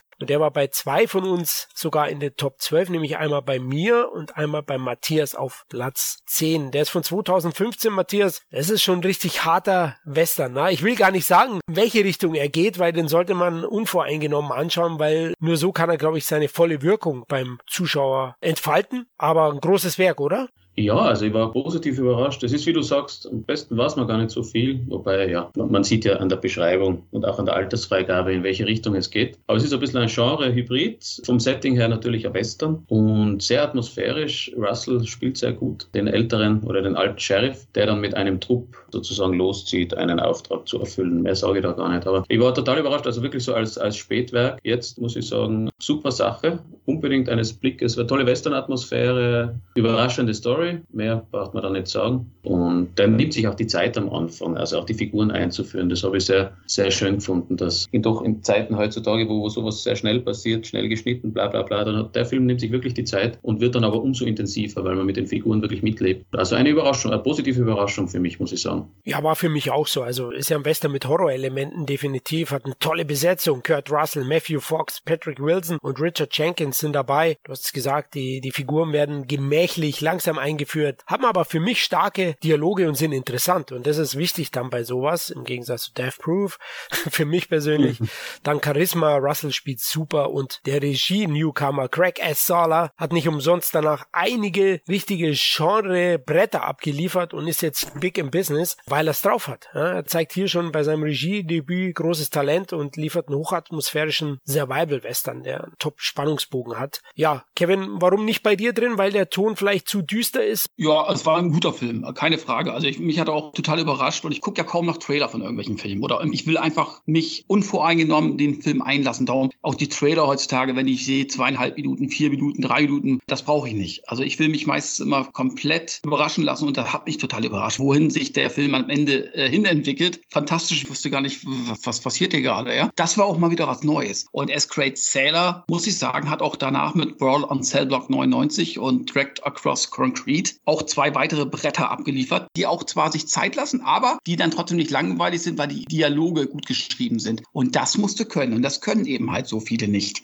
Genau. Nicht leicht verdaulich auf jeden Fall, aber sehenswert. Ja. Nur 1,8 Millionen Dollar Budget angeblich. Ich habe gleich zweimal hinschauen müssen. In Deutschland eine Videopremiere, in den USA gibt es auch keine Einspielzahlen, hatte wenn dann nur einen Kleinstart. Aber ja, ich höre schon raus, wir drei sind der Meinung, der ist auf jeden Fall sehenswert. Bone Tomahawk. Zweiter Film, der es knapp nicht reingeschafft hat, ebenfalls mit sechs Punkten, aber nur einer Nennung, ist Einsame Entscheidung von 1996. Matthias, bei dir auf Platz 8. Das ist doch eigentlich ein Steven Seagal-Film, oder? Ja. Nee, dafür ist er nicht lang genug drin. Jetzt muss ich mal spoilern. Nein, es ist einfach ein, Actionfilm, bei dem unter anderem Segal mitspielt, aber der von Kurt Russell getragen wird. Und der hat ja irgendwo auch die, die Hauptrolle. Und es ist ein, ein spannender Actionfilm, der thematisch nicht mehr so, so genossen werden kann wie damals, 1996. Es geht ja um, dass Terroristen ein Flugzeug in ihre Gewalt bringen und damit Richtung Washington fliegen. Das ist ja nach dem 11. September jetzt nicht mehr so, so, so wie es mal war. Aber nichtsdestotrotz, ich finde den, find den spannend, ich finde den gut gemacht. Das ist letztendlich ein, ein Flugzeug wird eben von Terroristen entführt. Kurt Russell muss dann versuchen, so, sozusagen alle zu retten. Haben eine Bombe an Bord, Spannung, ob es ihnen gelingt und Härte, auch eine gewisse Härte. Ich habe ihn länger nicht mehr gesehen, muss ich sagen. Ich habe ihn aber in guter Erinnerung. Also ich kann ihn, ich kann ihn eben, weil ich ihn damals ein paar Mal gesehen und ich kann ihn eigentlich empfehlen. Also es ist ein spannender Actionfilm mit durchaus mit einem Russell auch in Hochform. Kevin, wie siehst du einsame Entscheidung? Ja, damals auch im Kino gesehen, eine typische Warner-Produktion, Actionfilm-Produktion und ich fand ihn auch solide bis gut. Vielleicht sehe ich ihn heute nicht mehr ganz so gut, aber äh, es ist ein Film, den man sich angucken kann, der, der okay ist. Wo ich mit meinem Bruder im Kino saß und wir uns bei einer Szene dann äh, ansahen und dachten, nee, das kann nicht sein. Derjenige muss doch gleich wieder zurückkommen. Der hat doch bestimmt einen Fallschirm oder, keine Ahnung, ein raketenbetriebenes Ding auf dem Rücken wie Rocketeer und kommt gleich wieder zurück. Aber dann, er kam, er kam nicht mehr zurück. Er kam einfach nicht mehr. Ne? So und ähm, ja, aber trotzdem, solider Film, Thriller, jetzt nichts Besonderes, aber den man sich äh, durchaus geben kann. Du hast schon recht, typische Warner-Produktion zu der Zeit. Man könnte jetzt etwas generisch sagen, ist das Regiedebüt von Stuntlegende Stuart Baird. Das war der Schnittmeister von Tango und Cash, der den gerettet hat. Und ähm, ja, der bietet gute Action, keine Frage, tolle Darsteller, nicht nur Kurt Russell, sondern Halle Berry ist dabei und eben Steven Seagal. Ich finde ihn ein bisschen zu lang. Ich finde, der hat so ein paar Spannungshänger. Der geht ja 127 Minuten. Im Flugzeug dauert mir das zu lang. Da ist mir Passenger 57 lieber mit Wesley Snipes. Da dauert es nur 80 Minuten. Deswegen, ja, ist gut. Also ich würde auch sagen, überdurchschnittlich mehr als ordentlich. Keine Frage. Also das wäre auch so ein Top 15 Titel wahrscheinlich gewesen. Aber ja, für mich ist es dann doch mehr der Film, wo Steven Seagal vorzeitig abgetreten ist. Ja, schauspielerisch zumindest ein Gewinn dann. Nicht? Also. da hast du recht, ja. Wir hatten ja einen Seagal-Cast gemacht, der Christoph hat den geführt und hat ein paar Effekts erwähnt, auch zu dem Film. Natürlich, Seagal war ursprünglich eben als Sidekick geplant und ihm ist während der Dreharbeiten eingefallen, ja, man könnte doch mich zum Hauptdarsteller machen. Und dann haben die Macher die Reißleine gezogen und gesagt, gut, der, der kommt auch nicht ins Flugzeug, weil ich glaube, das war ursprünglich schon ein bisschen geplant. also. Ja, es bietet sich natürlich schon an. Also Seagal in einem Flugzeug mit Terroristen, das ist ja irgendwo Selbstläufer, nicht? Sehe ich schon vor mir, wie er sie erledigt, einen nach dem anderen. Aber so ist es zumindest überraschend. Ja? Also man, man saß, so wie Kevin sagt, man saß irgendwie vor der Leinwand und hm, überraschend das war, würde Yoda sagen. Nicht? Also ja, völlig perplex war ich, ja. So, äh, okay, soll ich jetzt rausgehen, soll ich sitzen bleiben? Was passiert jetzt eigentlich? Jetzt haben die Bösen gewonnen. Nee. Heute könnte er leider wahrscheinlich kein Flugzeug Entführungsthriller mehr drehen, weil ich mit ihm könnte kein Flugzeug abheben, schätze ich. Also, also normalerweise, ich hätte das Drehbuch geschrieben hätte, wenn Steven Seagal die nicht retten kann, ja? In dem Moment, wo er rausfliegt, schießt er nochmal mit so einem Raketenwerfer das Flugzeug runter. Ja. Wenn ich es nicht retten kann, dann soll es keiner tun. Genau. ja, vor allem im selben Jahr hat es ja Arnie besser gemacht bei Erasure, ne? Der ist ja auch mal runtergesprungen, aber. also, ich mag ja Eraser und das hatten wir, glaube ich, beim Schwarzenegger-Podcast bestimmt ja. auch schon, aber dieser Special Effects mit dem Fallschirm, also bitte, das war damit das Schlechteste, was ich je gesehen habe. Dann lieber wie bei Sigal, oder? Und man weiß ja auch nicht, ob er gestorben ist. Er kann ja auch irgendwo, äh, ja, auf so einer, auf so ein, äh, wie beim Hotel hier, diese, wie heißen die, äh, Markisen irgendwie gelandet sein. Man weiß es ja nicht. Stimmt. Und wenn wir jetzt nach den Drehbuchautoren von Terminator Dark Fate gehen, vielleicht ist er jetzt irgendwo auch Vorhangverkäufer. Genau. Gelandet, geläutert. Genau, der ist da gelandet, hat er gesagt, Mensch, ich bin jetzt so dankbar, Markisen, die hat mich gerettet und ist jetzt Markisenverkäufer bis heute. oh Gott, das sind ja hier Gruselvorstellungen, weil ich glaube, wir sollten aufhören. ja, eine Frage noch, haben wir vielleicht irgendeinen irgendein Streifen vergessen, der erwähnenswert wäre? Vielleicht Dark Blue oder Flucht aus L.A. eher nicht? Flucht aus L.A. existiert nicht in diesem Dojo, das muss ich mal eindeutig sagen.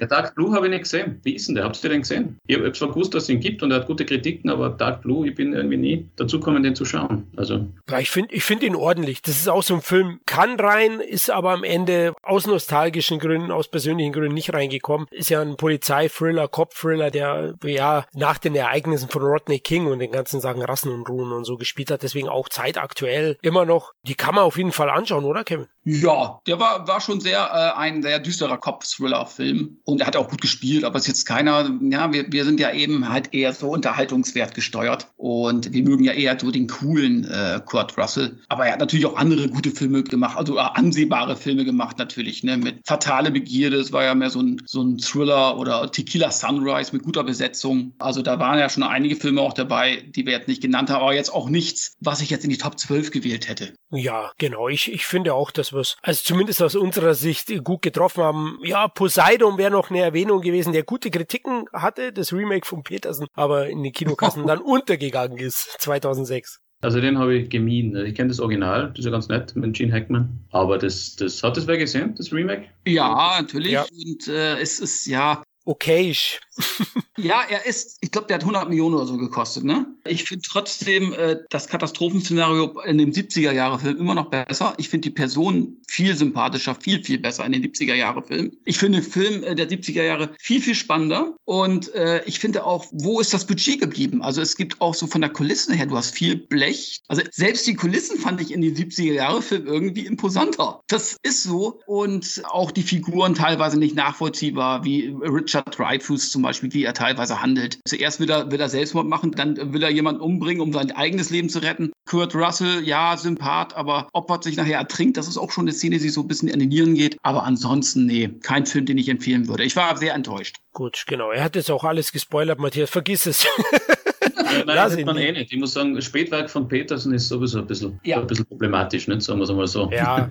Übrigens, äh, deutsche Stimme von Kurt Russell ist überwiegend Manfred Lehmann, ne? also ein Könner seines Fachs. Der spricht auch Bruce Willis und ich habe von dem mal ein Interview gesehen, von Manfred Lehmann. Und das ist auch ein bisschen eine eigene Type. Also der passt schon ganz gut für, für Russell und für Bruce Willis. Aber der hat einmal gesagt, eine der anstrengendsten Sachen zum, zum Synchronisieren war wirklich Klapperschlange Kurt Russell, weil der immer so ein bisschen, also da, da, da musst du so ein bisschen die Stimme verändern immer. Ja? Und er hat gesagt, also gerade Klapperschlange, weil der immer so ein bisschen leise und so ein bisschen die Wörter ausstoßt, das war ziemlich anstrengend zum Synchronisieren, weil manche synchronisierst und du sprichst sie einfach nur. Aber der Russell Klapperschlange war einer seiner anstrengendsten Jobs, hat er gemeint. Es ist auch die Stimme, mit der man aufwächst. Nicht? Also vielleicht das Einzige bei Bone Tomahawk, was ein bisschen stört, ist, dass er nicht die alte, dass er nicht den Lehmann hat als Synchronsprecher. Das war schon recht un ungewohnt. Das stimmt, ja, da hast du recht. Und wahrscheinlich der einfachste Job war Soldier, oder? ja, Sir. ja, Sir, und dann durch einen Looper gedreht, immer nur einen Knopf drückt. Ja, Sir, ja, Sir. Ja, Sir.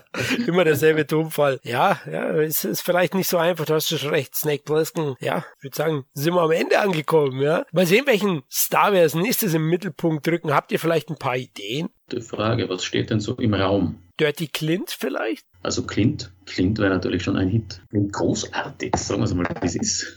okay, dann einigen wir uns gleich auf Clint Eastwood, Kevin, aber nur zwölf Filme, ne? Naja, zwölf Filme, das ist ja das Interessante. Der hat natürlich so, so, viele Filme gemacht und so viele gute Filme gemacht, aber das ist ja dann das Interessante auch für euch Zuhörer. Welche Filme haben es denn dann also aus unserer Sicht in die Top 12 geschafft? Ja, wird Kevin Zindler wieder irgendeinen Film auf Platz 10 tun, der auf Platz 1 gehört? Wird es dann doch, werden es dann doch die Brücken am Fluss am Ende sein, ganz oben? ich, sag's dir, ich sag's dir. Oh Gott, oh Gott, ich muss mich outen, ich fand den echt gut. Ja, also, ja das, kann ich mir ganz, das kann ich mir vorstellen.